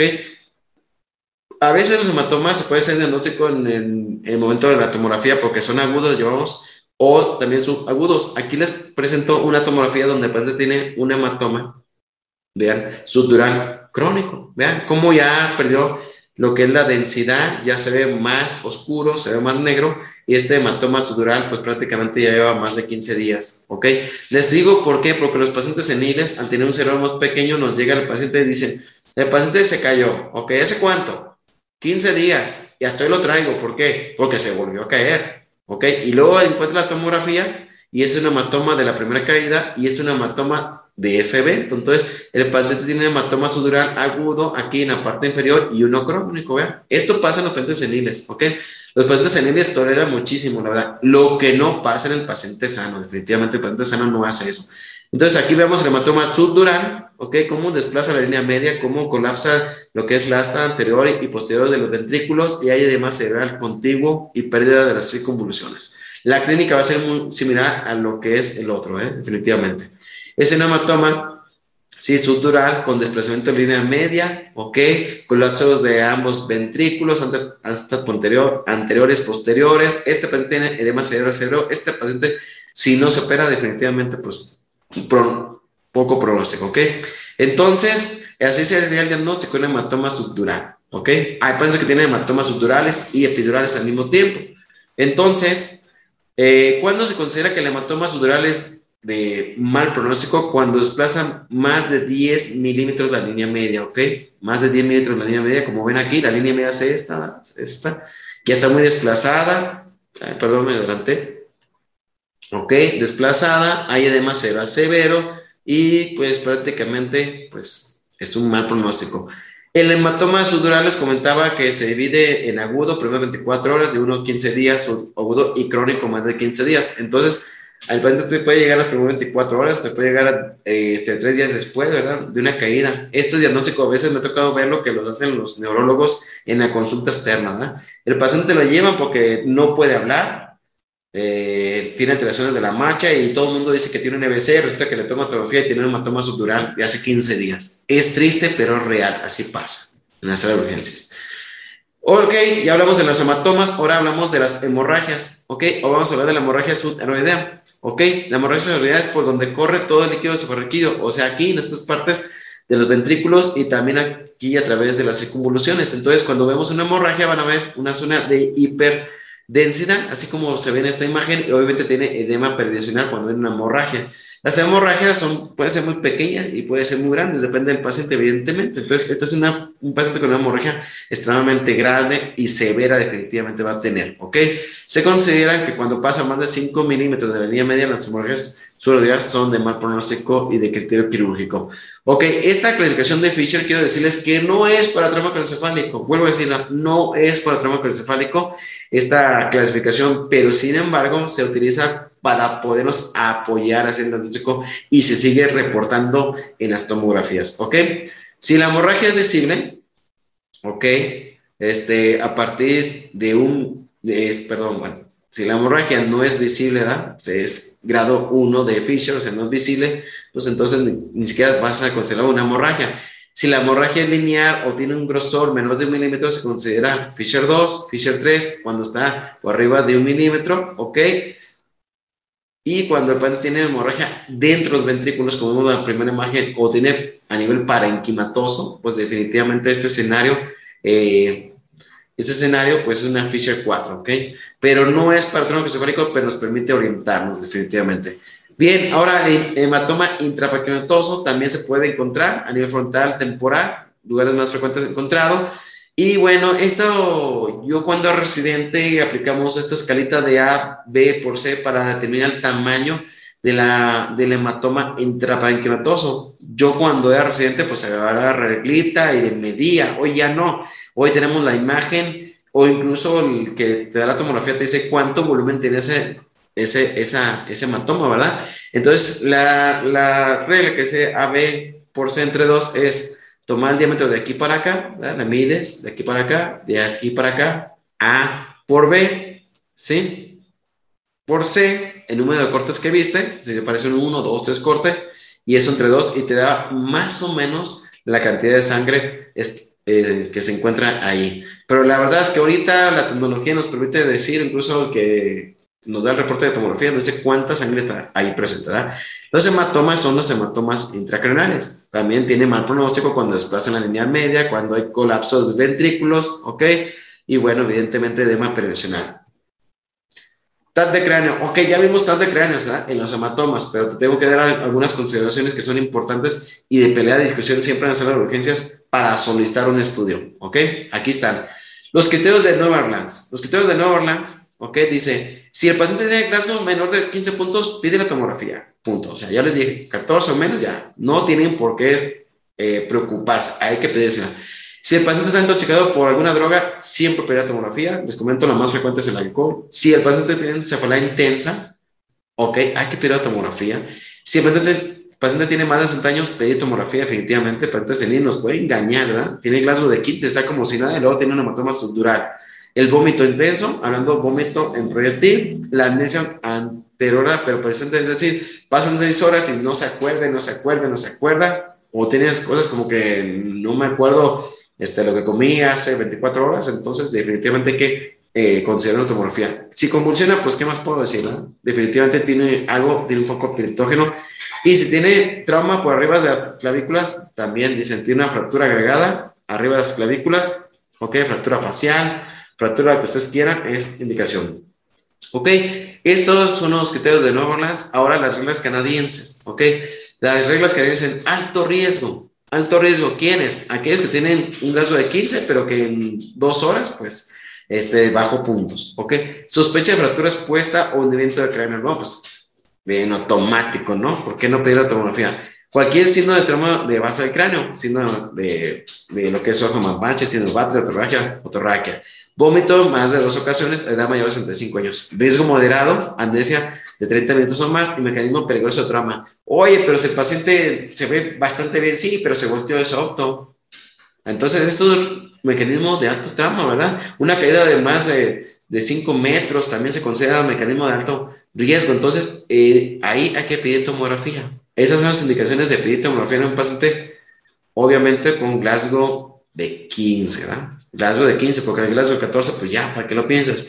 Yo vi que en su respuesta me dijeron, radiografía de cráneo, les voy a tener que decir, y van a estar molestos conmigo, pero radiografía de cráneo no tiene ninguna utilidad en trauma craneoencefálico. No pidan radiografía de cráneo, es perder el tiempo, no sirve para qué. No sirve de nada. Cuando tú ves una fractura en una radiografía de cráneo, pues ya estás perdiendo el tiempo porque el paciente requiere una tomografía. No piden radiografía de cráneo. A veces se pide nada más para que el paciente esté tranquilo, ya, por lo menos diga que me hicieron algo, ah, me fui, me tomaron una radiografía, pues está bien, pero a tener Glasgow de 15 y no estaba tomografía, pero no tiene utilidad la radiografía de cráneo, sinceramente, actualmente. La escala de Marshall eh, nos puede predecir un poco la, la, necesidad de intervención quirúrgica o bien la mortalidad. Esa escala de Marshall tomográfica, ¿ok? No lo voy a aburrir con esto, definitivamente hay que sentarse a leer de repente este, y ver la tomografía, pero bueno, se divide prácticamente de acuerdo al tipo de lesión, si tiene o no desplazamiento de la línea media, la cantidad de sangrado, ¿ok? Y si el paciente se requiere o no intervenir o se intervino quirúrgicamente, ¿ok? Escala de Marshall, les muestro las imágenes, ¿ok? La lesión 1, el paciente tiene una tomografía normal, la lesión 2, el paciente tiene una pequeña hemorragia, en la lesión 3 tiene una hemorragia con desplazamiento de la edad media y tiene más edad mínimo, ¿ok? Y el paciente con la lesión 4, pues prácticamente es un paciente que pudiera requerir intervención quirúrgica. 5 y 6 definitivamente pues son pacientes que requieren intervención quirúrgica. Entonces ahí ya te puedes sentar a ver la tomografía y ver los resultados, ¿ok? Ahora por fin, ¿qué dicen? Por fin vamos a llegar a lo que nos, lo que queríamos, ¿verdad? ¿Qué hacer con el paciente con trauma craneoencefálico? Ok, miren, el trauma craneoencefálico grave es el más difícil de tratar, evidentemente. Si ustedes han de imaginarse que es más difícil, es el que vamos a tocar. El trauma craneoencefálico leve es el más fácil de tratar, pero es el que más problemas genera médicos legales. El trauma craneoencefálico leve, la verdad. Es el que el paciente no considera tomar una tomografía y resulta que regresa en ocho días porque tiene una hemorragia un hematoma que nadie diagnosticó. Entonces, realmente el trauma craneoencefálico grave, pues digo, pues todo el mundo sabe que lo tiene que entubar, todo el mundo sabemos que tenemos que hospitalizarlo, nadie va a dar alta un trauma craneoencefálico grave, ¿verdad? Pero el que más genera conflictos legales siempre es el leve y yo creo que a veces digo, híjole, es el que más difícil, a veces nos cuesta trabajo lidiar en las salas de urgencias como médico de urgencias. Ok, tratamiento. Ok, dijeron, hay que hacer el ABC. Ok, pero de ABC hay muchísimo que compartir, ¿eh? No nomás es llegar el ABC, así, ah, sí, a veces sí, la palabra a veces es poco, ¿verdad? Así como el colegio a veces dice unas palabritas, ¿no? Pero en realidad es mucho que hacer por tu paciente, ¿ok? Entonces dice el ABC, las guías reanimar y tratar a tu paciente. Ok, vamos a ver. Lo primero es el principio de no dañar, ¿ok? ¿Cómo no dañas? Disminuir el daño isquémico, ¿ok? Primario y secundario y estar promoviendo la perfusión cerebral. Así se resume todo esto, ¿verdad? Perfusión cerebral, siempre, siempre, siempre en tu paciente ver qué voy a hacer para la perfusión cerebral. ¿Qué estoy haciendo yo como médico para que el paciente perfunda adecuadamente? O sea, ¿qué intervenciones voy a hacer? Muchas, ¿ok? Un paciente troncoencefálico puede ser un paciente muy fácil de tratar y puede ser un, dolor de cabeza para el médico de urgencias, definitivamente. Entonces, dentro de los objetivos de la reacción es, ¿ok? Prevenir y evitar la hipotensión. Lo que menos le conviene al paciente es tener hipotensión arterial, ¿ok? Lo que menos, definitivamente. No puedes tener un paciente hipotenso, mal pronóstico, profunde, presión de profusión cerebral baja, presión intracranial aumenta, aumenta la edema cerebral, y todo esto lleva a la muerte de, las neuronas, ¿ok? Prevenir y tratar la hipotensión cerebral, ¿ok? Prevenir la, y tratar la, hipertensión intracraneal y evitar que disminuya la presión intracraneal. ¿Cómo hacerlo? Lo veremos, ¿ok? Metas en la presión arterial de oxígeno. Si usted recuerda a nivel gasométrico, la presión arterial de oxígeno, ¿cuánto es? A ver si me regalan. Presión arterial de oxígeno,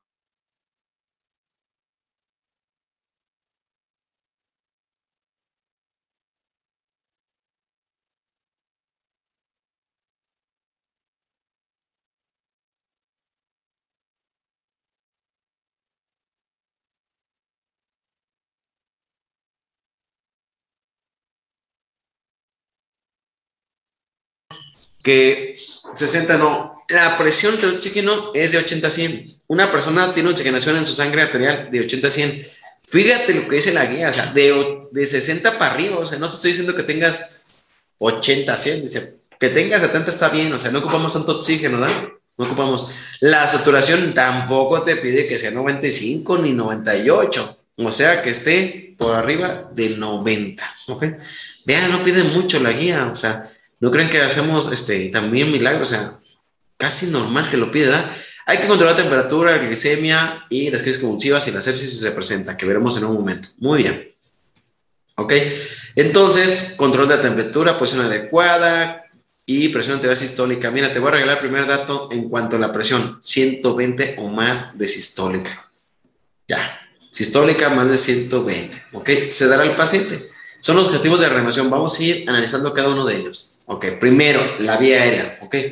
Entonces, hay que intubar al paciente a quién? A que tenga Glasgow menor de 8. Sí, pero ya te tardaste, dirían los expertos en reanimación, ¿verdad?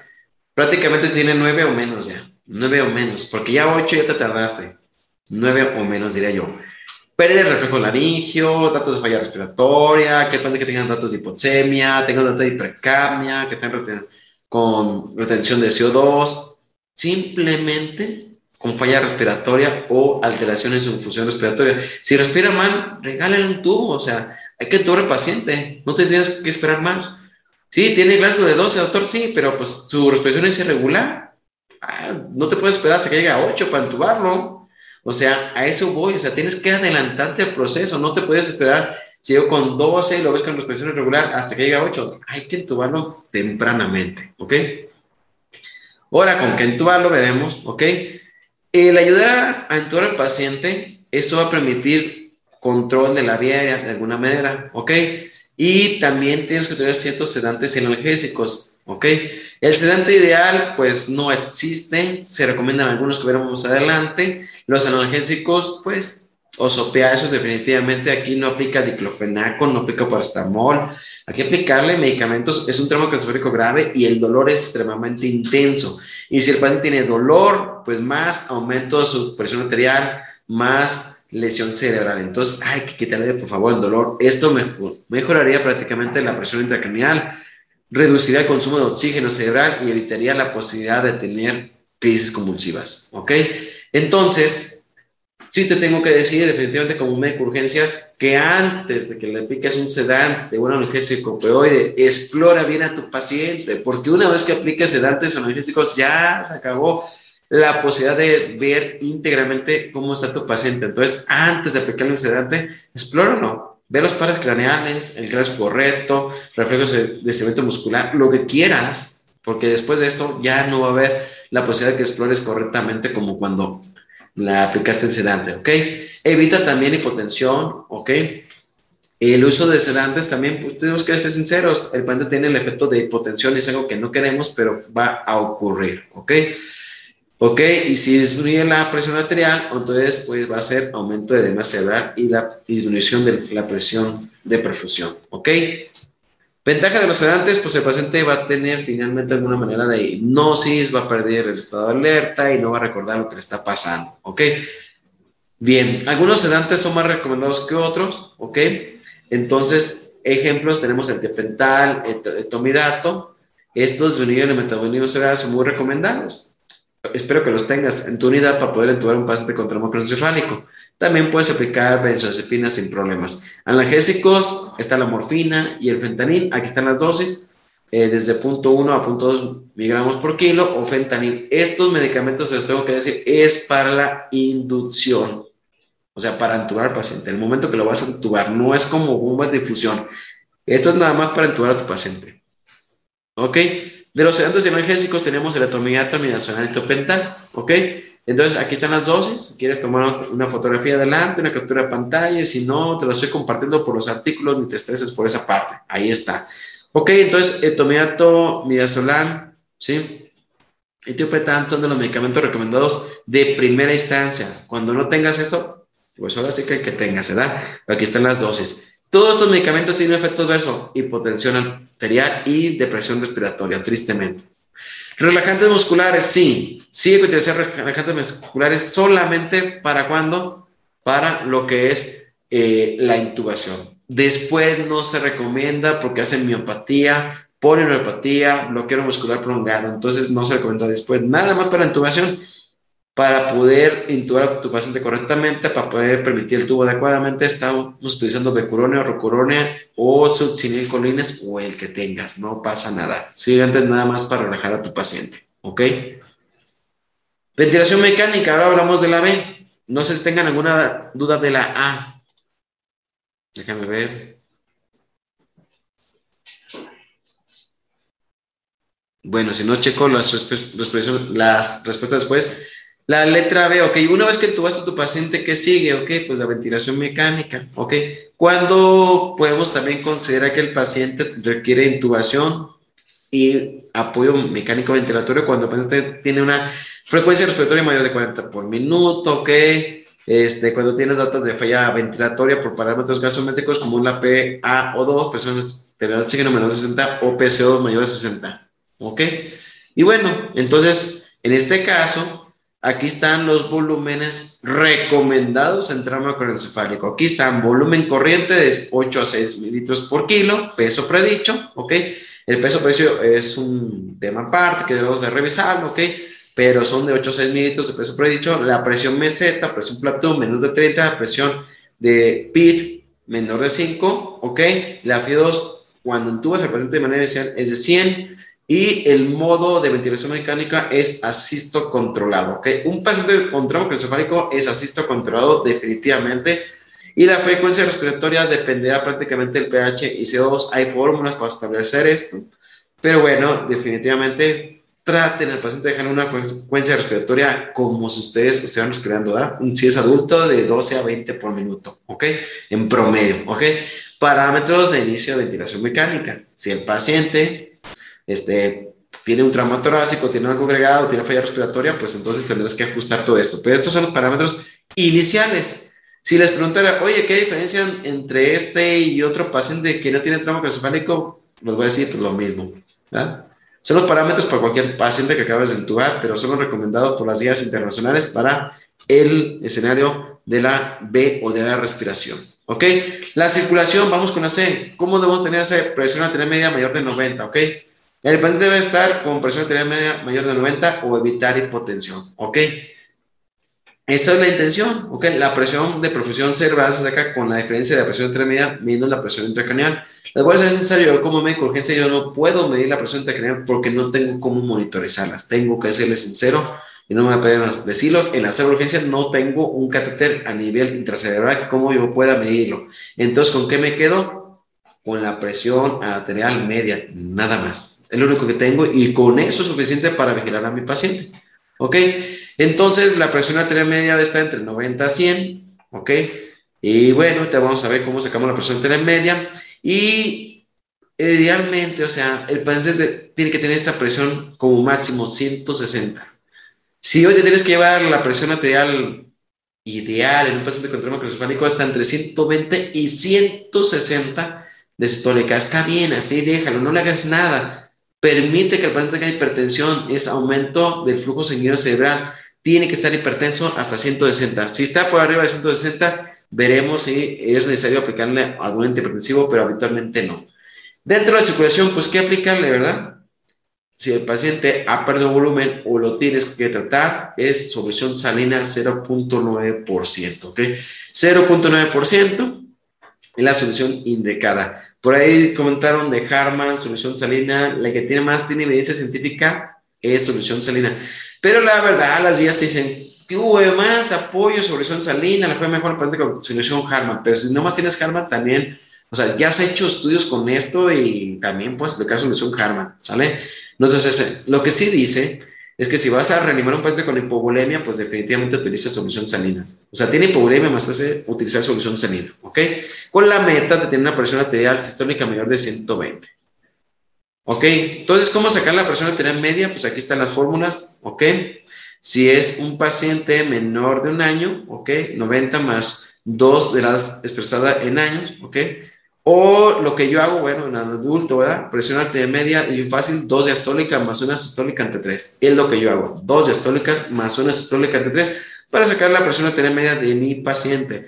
Yo les dije que el paciente llegó con 160-90 en el caso clínico. ¿Qué presión arterial media? Escríbeme, por favor, qué presión arterial media tiene ese paciente. Son dos diastólicas, o sea, dos de 90, más una de sistólica, o sea, más 160 entre 3. A ver, ¿quién me ayuda con ese cálculo?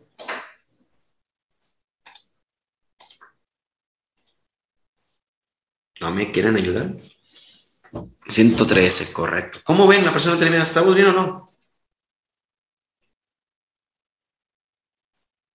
Pues claro, estamos muy bien. Dejen al paciente así, por favor, con 160, 90, déjenlo. No le hagan nada, no le apliquen nada. Ese paciente se está autorregulando, ¿sale? Muy bien, cristaloides, solución jalina, como les comenté, solución Harma, ¿ok? Nomás recuerden que cuando aplicamos cristaloides, el 20% se queda nada más en el nivel intravascular dentro de la primera hora, ¿ok? Esto es importante cuando el paciente tiene una hemorragia agregada, ¿ok? Pero puede utilizar cualquiera de las dos. Y bueno, ¿por qué está dado? Porque tiene una osmolaridad muy similar a la del plasma. Vean, la solución sería 308 tiene una osmolaridad muy similar ¿ok? Y también lo que es la, solución Harman, también tiene una modalidad muy similar, ¿ok? Pero ¿qué creen? Que el paciente con, con tramo encefálico le beneficia la solución salina, 0.9%, le beneficia, incluso si llega a tener un, un aumento del sodio que veremos más adelante en la terapia, en la terapia del estado este, hipertensivo, ¿ok? Si el paciente requiere hemoderivados también, ¿verdad? Porque tiene un tronco encefálico, tiene un escalpe y está sangrando, pues póngale sangre, está bien, hay que ponerle, ¿ok? La meta es tener por lo menos 10 gramos de hemoglobina. O sea, si el paciente tiene una hemorragia activa por el tramo encefálico o porque tiene una fractura agregada, la meta es que tengas con 10 gramos en su sangre de de, de O que tiene 10 gramos, ¿ok? Tiene menos, le pones sangre. ¿Cuánto? De acuerdo a los criterios, ¿ok? Si quieres saber cómo tratar una hemorragia en trauma, te invito a que veas la plática que tengo ya en YouTube de este año para que la revises en nuestro canal en YouTube. Ahí está. Cómo tratar al paciente con hemoderivados. Bien, cuando el paciente está hipotenso, ya le pasaste soluciones y no mejora y sigue hipotenso, tienes que apoyarte con aminas. Aquí no se van en el tramo craneoencefálico de pasarle agua, agua tras agua. Entre más agua, más edema cerebral, ¿ok? Entonces, tener mucho cuidado con los líquidos. ¿Cómo cuánto, aplicar o qué tanto aplicar a un paciente? Pues en 24 horas, más o menos de 20 a 30 minutos por kilo en el paciente, ¿ok? Es lo máximo en 24 horas, ¿ok? 20 a 30 minutos por kilo. Si ya el paciente sigue con hipotensión, tienes que utilizar las aminas vasopresoras definitivamente, ¿ok? ¿Para qué? Para tener buena presión arterial, esa es la meta. ¿Cuál? Pues puedes utilizar dopamina, puedes utilizar noradrenalina, cualquiera de las dos, ¿ok? Y bueno, la intención es que tengan buena presión arterial media, por lo menos una presión arterial media, como vimos, alrededor de 100 a 100, de 90 a 120, como vimos en el ejemplo, ¿verdad? Puedes utilizar dopamina, ¿ok? Eh, las aminas habitualmente se conoce que de acuerdo a la dosis tienes ciertos resultados, entonces si quiero aumentar lo que es la presión arterial es de 11 a 20 gramos en la dosis alfa de la dopamina, ¿ok? Pero cada paciente responde de acuerdo a, las necesidades. Norepinefrina es una opción, ¿verdad? Aquí están las dosis de norepinefrina, punto 1, punto 5 microgramos kilo minuto, y esto es para mejorar la presión arterial de tu paciente. Cualquier amina, ¿ok? Recordar que las aminas tienen tiempo destinado a aplicarse. O sea, si vas a aplicar amina, pues en un futuro tienes que aplicar un acceso venoso central y esto en promedio, pues idealmente dentro de la primera hora estar colocando el acceso venoso central, pero te puedes llegar hasta seis horas y después ya definitivamente tienes que ser por acceso venoso central. ¿Ok? Entonces los cristaloides están indicados, ¿ok? Lo que no le conviene al cerebro definitivamente está súper estudiado son las soluciones glucosadas. Si el paciente tiene hipoglucemia, soluciones glucosadas, pero si no tiene hipoglucemia, no le conviene. Tienen alta cantidad de osmolaridad las soluciones glucosadas y esto se ha visto que aumenta la hemorragia y el edema cerebral. Entonces, no aplicar soluciones glucosadas, ¿ok? No aplicar para nada. Si vas a aplicar volumen, tiene que ser solución salina o Harman sin problema, ¿ok? Medidas generales, entramos craneoencefálico, muchas, muchas es lo que va a hacer médico urgencias. Una cosa que comentan las guías, y está súper grande el capítulo de nutrición, es que les debemos de comer a los pacientes. ¿Por qué? Porque el paciente tiene un edema cerebral, tiene aumento del aporte de calorías, necesita trabajar el cerebro, está consumiendo, y entonces hay que aplicarle nutrición. Si el paciente puede comer, que coma, la verdad. Si tienes un paciente con glándula de 15, pues que coma, ¿por qué no? Tienes glándula de 14, pues entonces no, pero glándula de 15 que coma. Si puede utilizar la vía enteral adelante, si no, por vía parenteral ¿ok? Pero siempre hay que estar nutriendo al paciente. Si tú dejas a un paciente en ayuno, inmediatamente se está autoconsumiendo, ¿ok? Y si no le das de comer, fíjense qué pasa, aumenta lo que es la mortalidad, infecciones en la estancia hospitalaria. Entonces, definitivamente que coma dentro de las primeras 48 a 72 horas. O sea, sí, regálale que coma, la verdad. Si es un paciente con trauma crucifálico grave, pues entonces colocan una gástrica y que lo, lo alimente por para entrar. Los antibióticos están indicados en heridas definitivamente del trombo craneoencefálico, sobre todo en traumatismo abierto, por la presencia de esta bacteria que se llama Staphylococcus aureus, entonces se pueden aplicar penicilina, cefalosporina o vancomicina, ¿ok? Se puede recomendar incluso si es una sospecha de una fractura de base del cráneo, por ejemplo, a nivel del oído, ¿ok? O a nivel de las fracturas faciales, metronidazol y clindamicina, porque son fracturas que se pueden considerar como componente anaerobio, ¿ok? Pero se está indicado solamente en heridas. Si no hay herida, no hay que dar antibiótico, no lo requiere. Y esto siempre es controversial, ¿verdad? Las guías dicen, ¿aplicamos o no anticonvulsivante? La respuesta es sí, pero no a todos, ¿ok? El paciente con un trauma encefálico puede tener una convulsión dentro de la primera semana y se llama convulsión temprana y si es más de una semana tardía, ¿ok? Hay varias guías, varios artículos que te dicen aplicar anticonvulsivantes. Ok, cuando el paciente tenga grado menor de 10, tiene una lesión penetrante, tiene una bala, tiene un objeto, pues evidentemente sí, va a convulsionar. Un hematoma intracranial grande, ok, una fractura, definitivamente fracturas van a convulsionar. La contusión cerebral, ok, cuando más de 6 horas. O si tienen déficit neurológico importante, deberían de aplicarle anticonvulsivante, ok. Ese, este es el resumen de la última guía, dice profilaxis, o sea, le voy a aplicar, aunque no tenga la crisis convulsiva, me voy a prevenir que convulsione en las situaciones que les he comentado, fractura del cráneo, convulsiones en el momento de la lesión, trauma penetrante, hematoma epidural sutural, hemorragia intracranial y historia que el paciente ya convulsionaba antes, hay que aplicarle anticonvulsivantes. Bueno, decir, pues cuál, ¿verdad? Pues cuál, fenitoína, ¿verdad? Siempre sale fenitoína, la verdad es que siempre la tenemos en el servicio de urgencias, es muy buen elemento eh, tratamos a todos con fenitoína, todas crisis convulsivas, y en el trauma craneoencefálico no es la excepción. Entonces, fenitoína, aquí está, la puedes impregnar al paciente y le puedes dar un seguimiento, ¿ok? La dosis de impregnación es de un gramo en promedio, siempre vigilar el tiempo de aplicación. Definitivamente tiene que ser en promedio, ¿sí? 30 minutos un gramo en 30 minutos, hablando de un paciente adulto en peso de 70 kilos, ¿ok? Aquí está por kilo. Si se está tratando de un paciente pediátrico, es lo mismo, nomás bajarle la dosis de acuerdo a su peso, ¿ok? Y el mantenimiento son 100 microgramos o 125 IV cada 8 horas, está hospitalizado el paciente, pero siempre prendando. Esto es finitoína que he recomendado, pero también puedes aplicarle el levetiracetam o, o algún otro anticomercial que tengas en la mano. ¿Ok? ¿Ya sienten cansados? porque vamos a hablar de tratamiento de la hipertensión endocraniana. Es algo complejo manejar al paciente. ¿Se siente cansados o no? Por favor, dígame que no. A ver, respóndame. Excelente, qué bueno.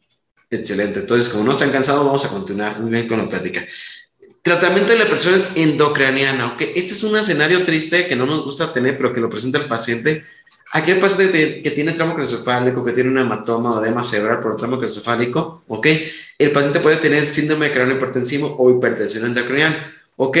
Entonces, el paciente, ¿cómo hacer el diagnóstico clínico? Puede tener esta imagen que es un papiledema a nivel este, de su globo ocular, entonces hay que explorarlo para vigilar esto. El paciente puede tener una postura de, de, extensión o bien de cerración, no puede, tener, puede tener una respuesta adecuada motora, ¿ok? Y pues el paciente ha disminuido dos puntos de su glasma, entonces hay que considerar eso. Y si ya tienen la triada, de Cushing, que se tienen que aprender hoy y no olvidarla jamás, hipertensión arterial, ¿verdad? entre más hipertenso el paciente, más se va a complicar el paciente, bradicardia y alteraciones respiratorias. Estoy hablando de una hipertensión que está por arriba de 160, ¿eh? el paciente tiene 180, 190, está bradicárdico, tiene como eso cardíaco y también tiene bradinea. Entonces, ese paciente está acusado con un síndrome de cráneo hipertensivo, ¿ok?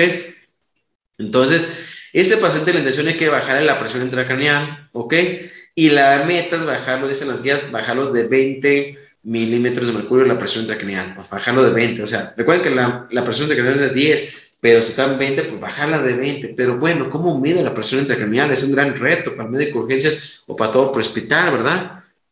Bien, entonces hay tratamientos para bajar lo que es la situación de la síndrome hipertensivo con terapia hiperosmolar, ¿ok? Sumamente usado, hay dos opciones, manitol y solución salina hipertónica, ¿ok? ¿Qué pasa cuando trate un paciente con solución salina hipertónica o con manitol? Lo que voy a hacer es deshidratar literal el cerebro. Lo voy a deshidratar le voy a quitar el exceso de líquido para poder desinflamar temporalmente el paciente y evite la muerte, ¿ok? Cuando el paciente tiene un dato de cráneo hipertensivo, evidentemente el paciente ya tiene que tener un tratamiento posiblemente quirúrgico tan pronto como sea posible, que veremos más adelante en las siguientes diapositivas. Pero hay que tratarlo. ¿Cómo tratarlo? Siempre se ha visto que el manitol con solución salina hipertónica son los más recomendados. La verdad que las guías en este momento, cualquiera de los dos, ¿eh? Cualquiera de los dos, por eso te voy a dar las dos dosis. Esta es la última guía con evidencia clínica, ¿verdad? Donde dice, no hay aportación suficiente si el manitol, el manitol es mejor que uno, ¿ok? Y trataron a los pacientes con eh, manitol o otras soluciones parecidas, ¿eh? pero ninguno, ¿verdad? Ninguno dice es suficiente la evidencia, pero ¿qué dice? Pero trátalos, o sea, finalmente trátalos.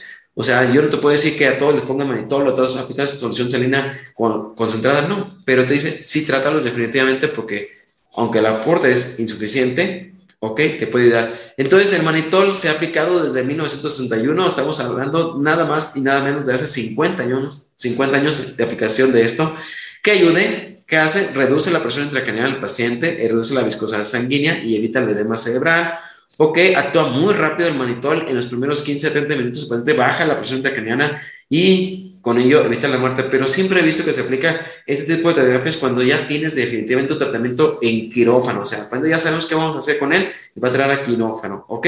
Y esto puede ayudar dentro de las primeras seis horas de manejo en el paciente del uso de manitol.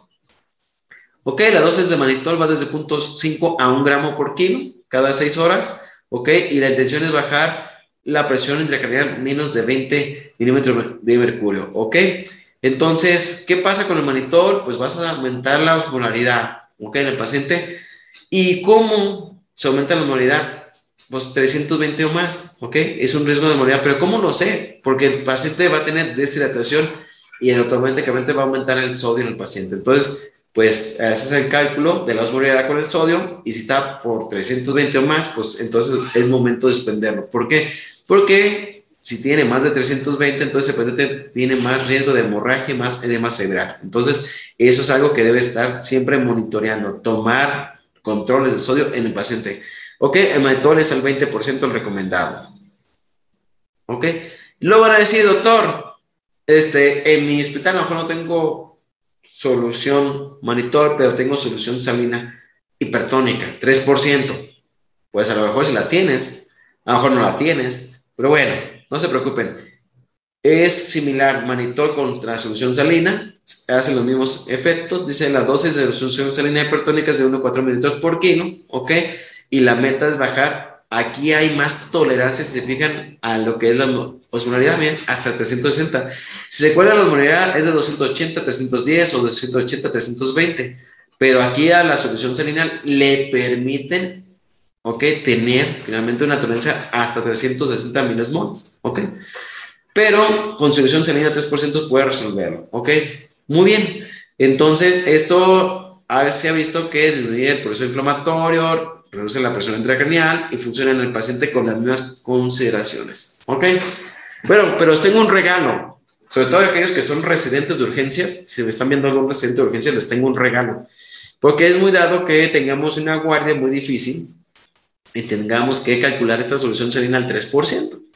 Y cuando tenemos esa solución salina 3%, decíamos, ni siquiera la tenemos en el hospital. Van a decir, yo nomás tengo solución salina al 0.9% y aquí era el 3%, o sea, muy concentrada. Entonces, tenemos concentrados los sodios para poder llevar a cabo finalmente esta, esta solución salina que recomiendan las guías al 3%. ¿Cómo hacerlo? Miren, ahí está, en esta captura de pantalla si desean, ¿verdad?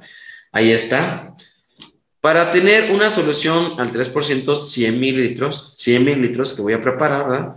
Entonces le voy a poner 0.9%, 87 mililitros de solución salina al 0.9%, más 23 mililitros de cloruro de sodio al 17.7%. Así puedes tener 100 mililitros de 3%. De verdad, captura de pantalla si la desean o lo que quieran, pero eso es un regalo porque esa formulita en el servicio de urgencias les puede llevar hasta una hora hacer ese cálculo. Cuando son muy hábiles, pues a lo mejor en 10 minutos, ¿verdad?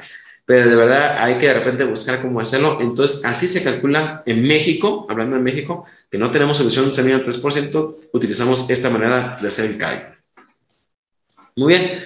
Otra manera de disminuir el edema cerebral en el síndrome hipertensivo que también está bien estudiado es la hipocamia inducida el cual el paciente lo que va a hacer es reducir la presión intracraneal disminuyendo el flujo sanguíneo cerebral, ¿ok? Y esto se utiliza en las primeras 24 horas nada más hipocamia inducida. ¿Qué quiere decir? Que vamos a tener prácticamente disminución del CO2, ¿ok? La intención del CO2 debe ser entre 26 y 30, ¿ok? ¿Cómo hacer que el paciente tenga disminución del CO2? Pues sí, pues ya lo entubaste está sometido a ventilación mecánica, lo que tienes que hacer es aumentar la frecuencia respiratoria en tu paciente, ¿ok? ¿Ok? En promedio de 30 a 40 ventilaciones por minuto, ¿ok? Y estar viendo cómo baja el C2 y ahí dejarlo. Supongamos, lo dejamos en 30, ¿no? Y ahí tiene el C2 en 30. Ah, bueno, pues ahí lo dejamos las primeras este, 6 horas y estar vigilando a tu paciente, ¿ok? Esa es hipocamia inducida. Una manera más, ¿ok? De bajar lo que es el edema cerebral. Esto no debe hacerse por más de 6 horas. Hipotermia inducida, superestividad también, bajar la temperatura en los estudios de la American Care, en pacientes con trauma encefálico, en pacientes con EBC, en pacientes con posparo, se ha utilizado hipotermia inducida. Entonces, ¿qué pasa? Que también puedes utilizar el uso de esto, pero en México muy pocas salas se tienen para hacer hipotermia inducido. Si tú explicas hipotermia inducida, tendría que ser de 32 a 74 grados, pero hay mucho riesgo de utilizar hipotermia como tal en el paciente. Definitivamente, los riesgos son el uso de, se presentan arritmias, infecciones y neumonías asociadas a ventilación mecánica. Otra manera de bajar lo que es el edema cerebral es el uso de barbitúricos. Aquí, definitivamente, estos bajan el edema cerebral, evita las crisis convulsivas, ¿ok? Pero el paciente, pues, se utiliza cuando ya todo lo previo ha fracasado, utilizamos barbitúricos, ¿ok? Pueden utilizar barbitúricos, son medicamentos con sedación muy profunda y aquí el que lleva la batuta ante todos los barbitúricos se llama tiopental de 1 o 2 miligramos por kilo, ¿ok? Y esto disminuye muy rápidamente lo que es hasta el 25% de la presión intracranial en los primeros 60 minutos, ¿ok? Los barbitúricos. Aquí el paciente debe estar sumamente bien intubado, bien vigilado y estar este, con ese contexto cuando otras terapias han fracasado. Bueno, ya tienes a tu paciente con cráneo hipertensivo, manejaste, pero tienen que darle un tratamiento definitivo que es la craneotomía descompresiva. Cuando todo esto fracasó, pues tenemos que hacer un trépano. Hay que abrir el cráneo, quitarle una parte de hueso para que tenga finalmente una situación de, de desinflamación por espacio. Entonces, Eh, está indicado cuando la presión intracraneal está por arriba de 30, ¿ok? Y no ha respondido a los otros métodos, ¿ok? Dentro de las primeras 48 horas está indicado en el paciente hace craneotomía descompresiva. Si el Glasgow fue inicial menos de 7, también está indicado también. La craneotomía descompresiva, ¿ok? Entonces, como ya comentamos, cuando encuentran edema cerebral difuso en el paciente o cuando tenga prácticamente este aumento de la presión intracraneal por arriba de 40, ¿ok? Entonces son pacientes que la única manera de tratarlo es con craneotomía descompresiva. No hay otra, otra manera ya. Bien, otras opciones que se han estudiado, pero no para lo agudo, sino un poquito para los días, cuando va pasando las horas, es el drenaje de líquidos subarquídeos. ¿Recuerdan la teoría de Monroe-Kelly?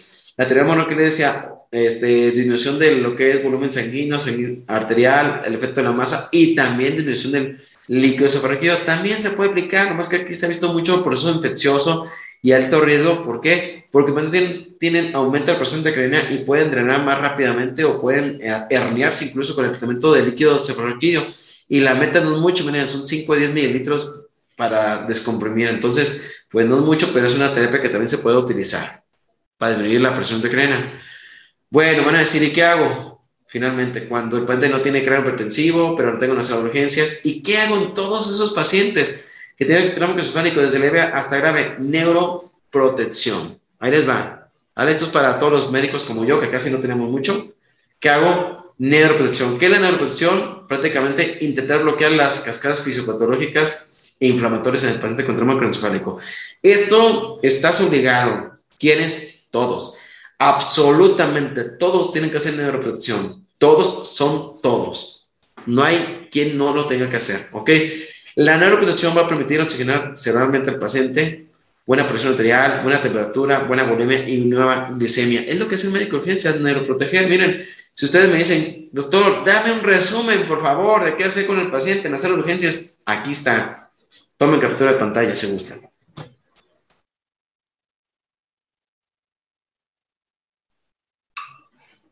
Chéquense qué te pide. ¿Ok? Te pide que la presión intracraneal sea normal. Te pide que el paciente tenga una presión de profesión normal, que la saturación venosa oxígeno sea normal, que el flujo sanguíneo sea, sea normal, que el volumen sea normal, que el sodio sea normal, que la glucosa sea entre 70 y 180, o sea, no te pide que tenga hiperglucemia ni hipoglucemia, que sature bien el paciente, que esté bien nutrido, ¿ah? Bien nutrido, se puede volver a entrenar mejor, que la temperatura sea normal, que el lactato sea menor de 2, o sea, que no sea chocado, que no tenga pérdidas de volumen, que la cabecera sea 35-45 grados, que si lo seas al paciente tenga un REAS menos 3, ¿ok? O BPS 3 puntos, o sea, que tenga una sedación no tan profunda, que las plaquetas están en eh, 100 o más y tenga por lo menos 7 gramos de hemoglobina. ¿Ven? Es todo casi todo normal. No te pide tanta ciencia, No te pide tanta ciencia. ¿Ok? ¿Por qué controla la temperatura? Porque el paciente definitivamente aumenta su metabolismo, el que tenga fiebre aumenta su metabolismo, aumenta cantidad de oxígeno, aumenta cantidad de glucosa y hay además cerebral. ¿Ok? ¿Con qué bajar la temperatura? Con paracetamol, un gramo cada seis horas intravenoso o viral. También puedes aplicarle metamizol, diclofenaco también. También puedes aplicarle si tiene fiebre y no se controla con lo que es líquidos fríos en la parte externa, suelos fríos, ¿ok? Y los peores escenarios, hasta incluso lo que es la hemofiltración, qué raro, ¿verdad? Pero hay varias maneras de controlar la temperatura. La mayoría de los pacientes responden con antipiréticos, responden con el cambio de temperatura, con soluciones frías. ¿Ok? Esteroides está muy dado, ¿ah? Tarjeta roja, todos los que usan esteroides, no se debe utilizar esteroides en edema cerebral. Desde 1960, hace más de 51 años, dicen que no funciona, nomás funcionaban tumores. Hoy por hoy, no se debe utilizar esteroides, ¿ok? Entramos craneoencefálico. Van a decir, doctor, pues me encanta utilizar esteroides. ¿A poco no se han hecho estudios? Claro que sí, miren, un montón de estudios se han hecho desde 1979 hasta la fecha, ¿ok? Utilizando esteroides, porque el esteroide finalmente es un desinflamatorio muy potente, pero no funciona en TCE, ¿ok? No hay evidencia científica que avale esos esteroides, por lo tanto, no utilizar ¿Qué esteroide han utilizado? La metilprednisolona, que es un esteroides muy potentes, pero no se recomienda, ¿verdad? Desde 30 miligramos por kilo, una dosis elevadísima de esteroides, pero ¿qué creen? No tiene utilidad. Aumenta la mortalidad en el paciente con trauma crucifálico, aumenta el riesgo de infecciones y no quita el edema cerebral. Por lo tanto, esteroides hoy por hoy no utilizarlos. Terapias de investigación, ¿qué tanto? Miren, la verdad que es muy grande el tema, ya casi terminamos, este, para que se relajen tranquilos, pero fíjense, ustedes, ustedes pueden saber qué tanto está investigando la aplicación de progesterona, eritropoetina, glibenclamida, minociclina, propanolol, estatinas, ok, células madre, minociclina, tantas cosas que están estudiando para ver si puede tener éxito en el tramo cresofárico, ¿verdad? Entonces, hay muchas terapias en investigación, pero lo único que estoy comentando en este momento es lo que científicamente está demostrado, ¿ok? Vean, el fenofibrato, ¿ok? Este, medicamentos como de los que utilizan el, eh, acá en COVID, ¿verdad? También, ¿verdad? O sea, muchísimos medicamentos que se están utilizando para evitar la respuesta inflamatoria en el paciente, pero están en investigación. ¿Ok? Casi terminamos neuromotoreo. ¿Qué hago el paciente para estarlo vigilando? Ok, la intención del neuromotoreo es vigilar la función neurológica del paciente, evitar los eventos fisiopatológicos, medir la presión intracranial y evaluar el comportamiento y el pronóstico de tu paciente, ¿ok?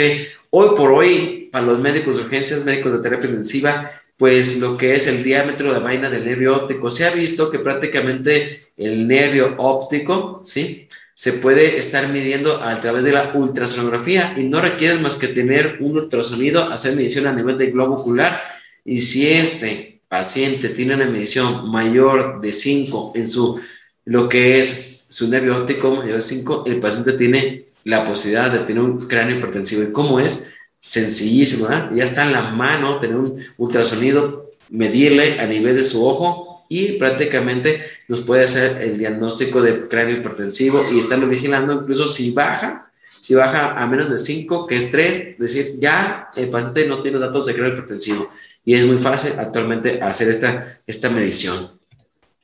Bien, ¿cuándo operar un paciente? ¿Ok? En una laminita, ¿da? Hematoma epidural, cuando sea mayor de un centímetro, cuando después de la línea media mayor de 5 milímetros, cuando tenga un hemorragia más de 20 mililitros, lesión penetrante, fractura deprimida, hipertensión intracranial refractaria que acabamos de ver. Resumen para esto, pide el apoyo al neurocirujano y que él decida a quién operar y quién no. Así de sencillo, porque tú no lo vas a operar.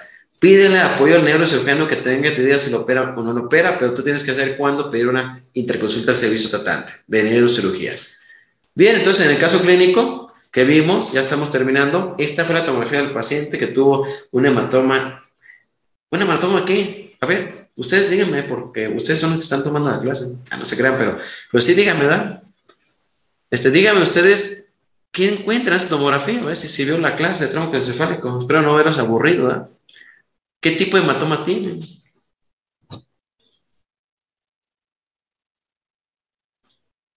Ok, es un hematoma epidural, correcto.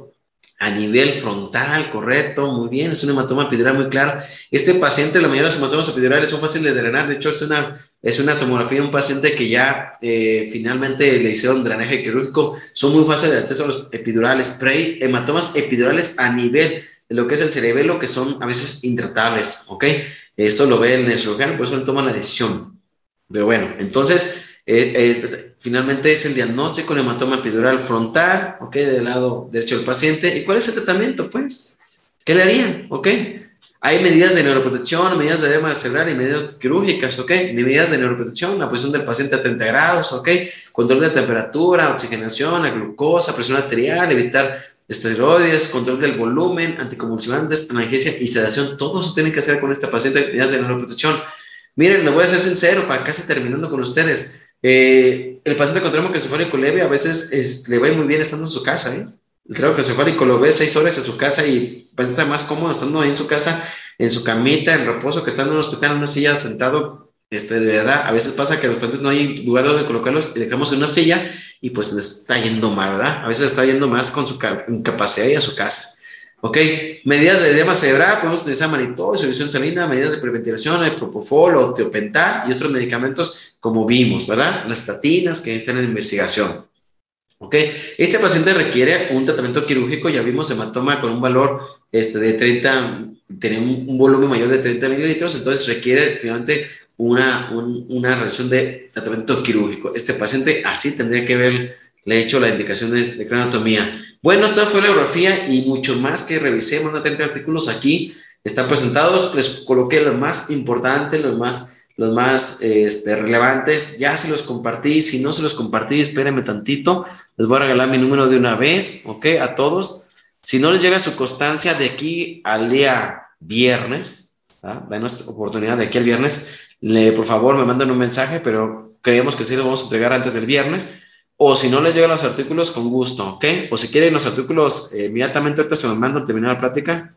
Este, mi nombre es doctor, quien no me conoce, doctor Juan Carlos Jiménez. Y mi número es 33 15 45 19 24. Ahí lo tienes. Me mandan un mensaje a WhatsApp y ahorita terminando el PDF que les estoy mandando la bibliografía si no les ha llegado, ¿sale? Y cualquier duda, pregunta, con gusto, estoy a sus órdenes. Quedo en preguntas y respuestas para todos ustedes. Por favor, estoy a sus órdenes. Me encuentran como, Juan Carlos este, Emergencias también en Facebook. Si quieren ser mis amigos, también con gusto estamos. Y pues esta es mi próxima ponencia en el 2022, en 17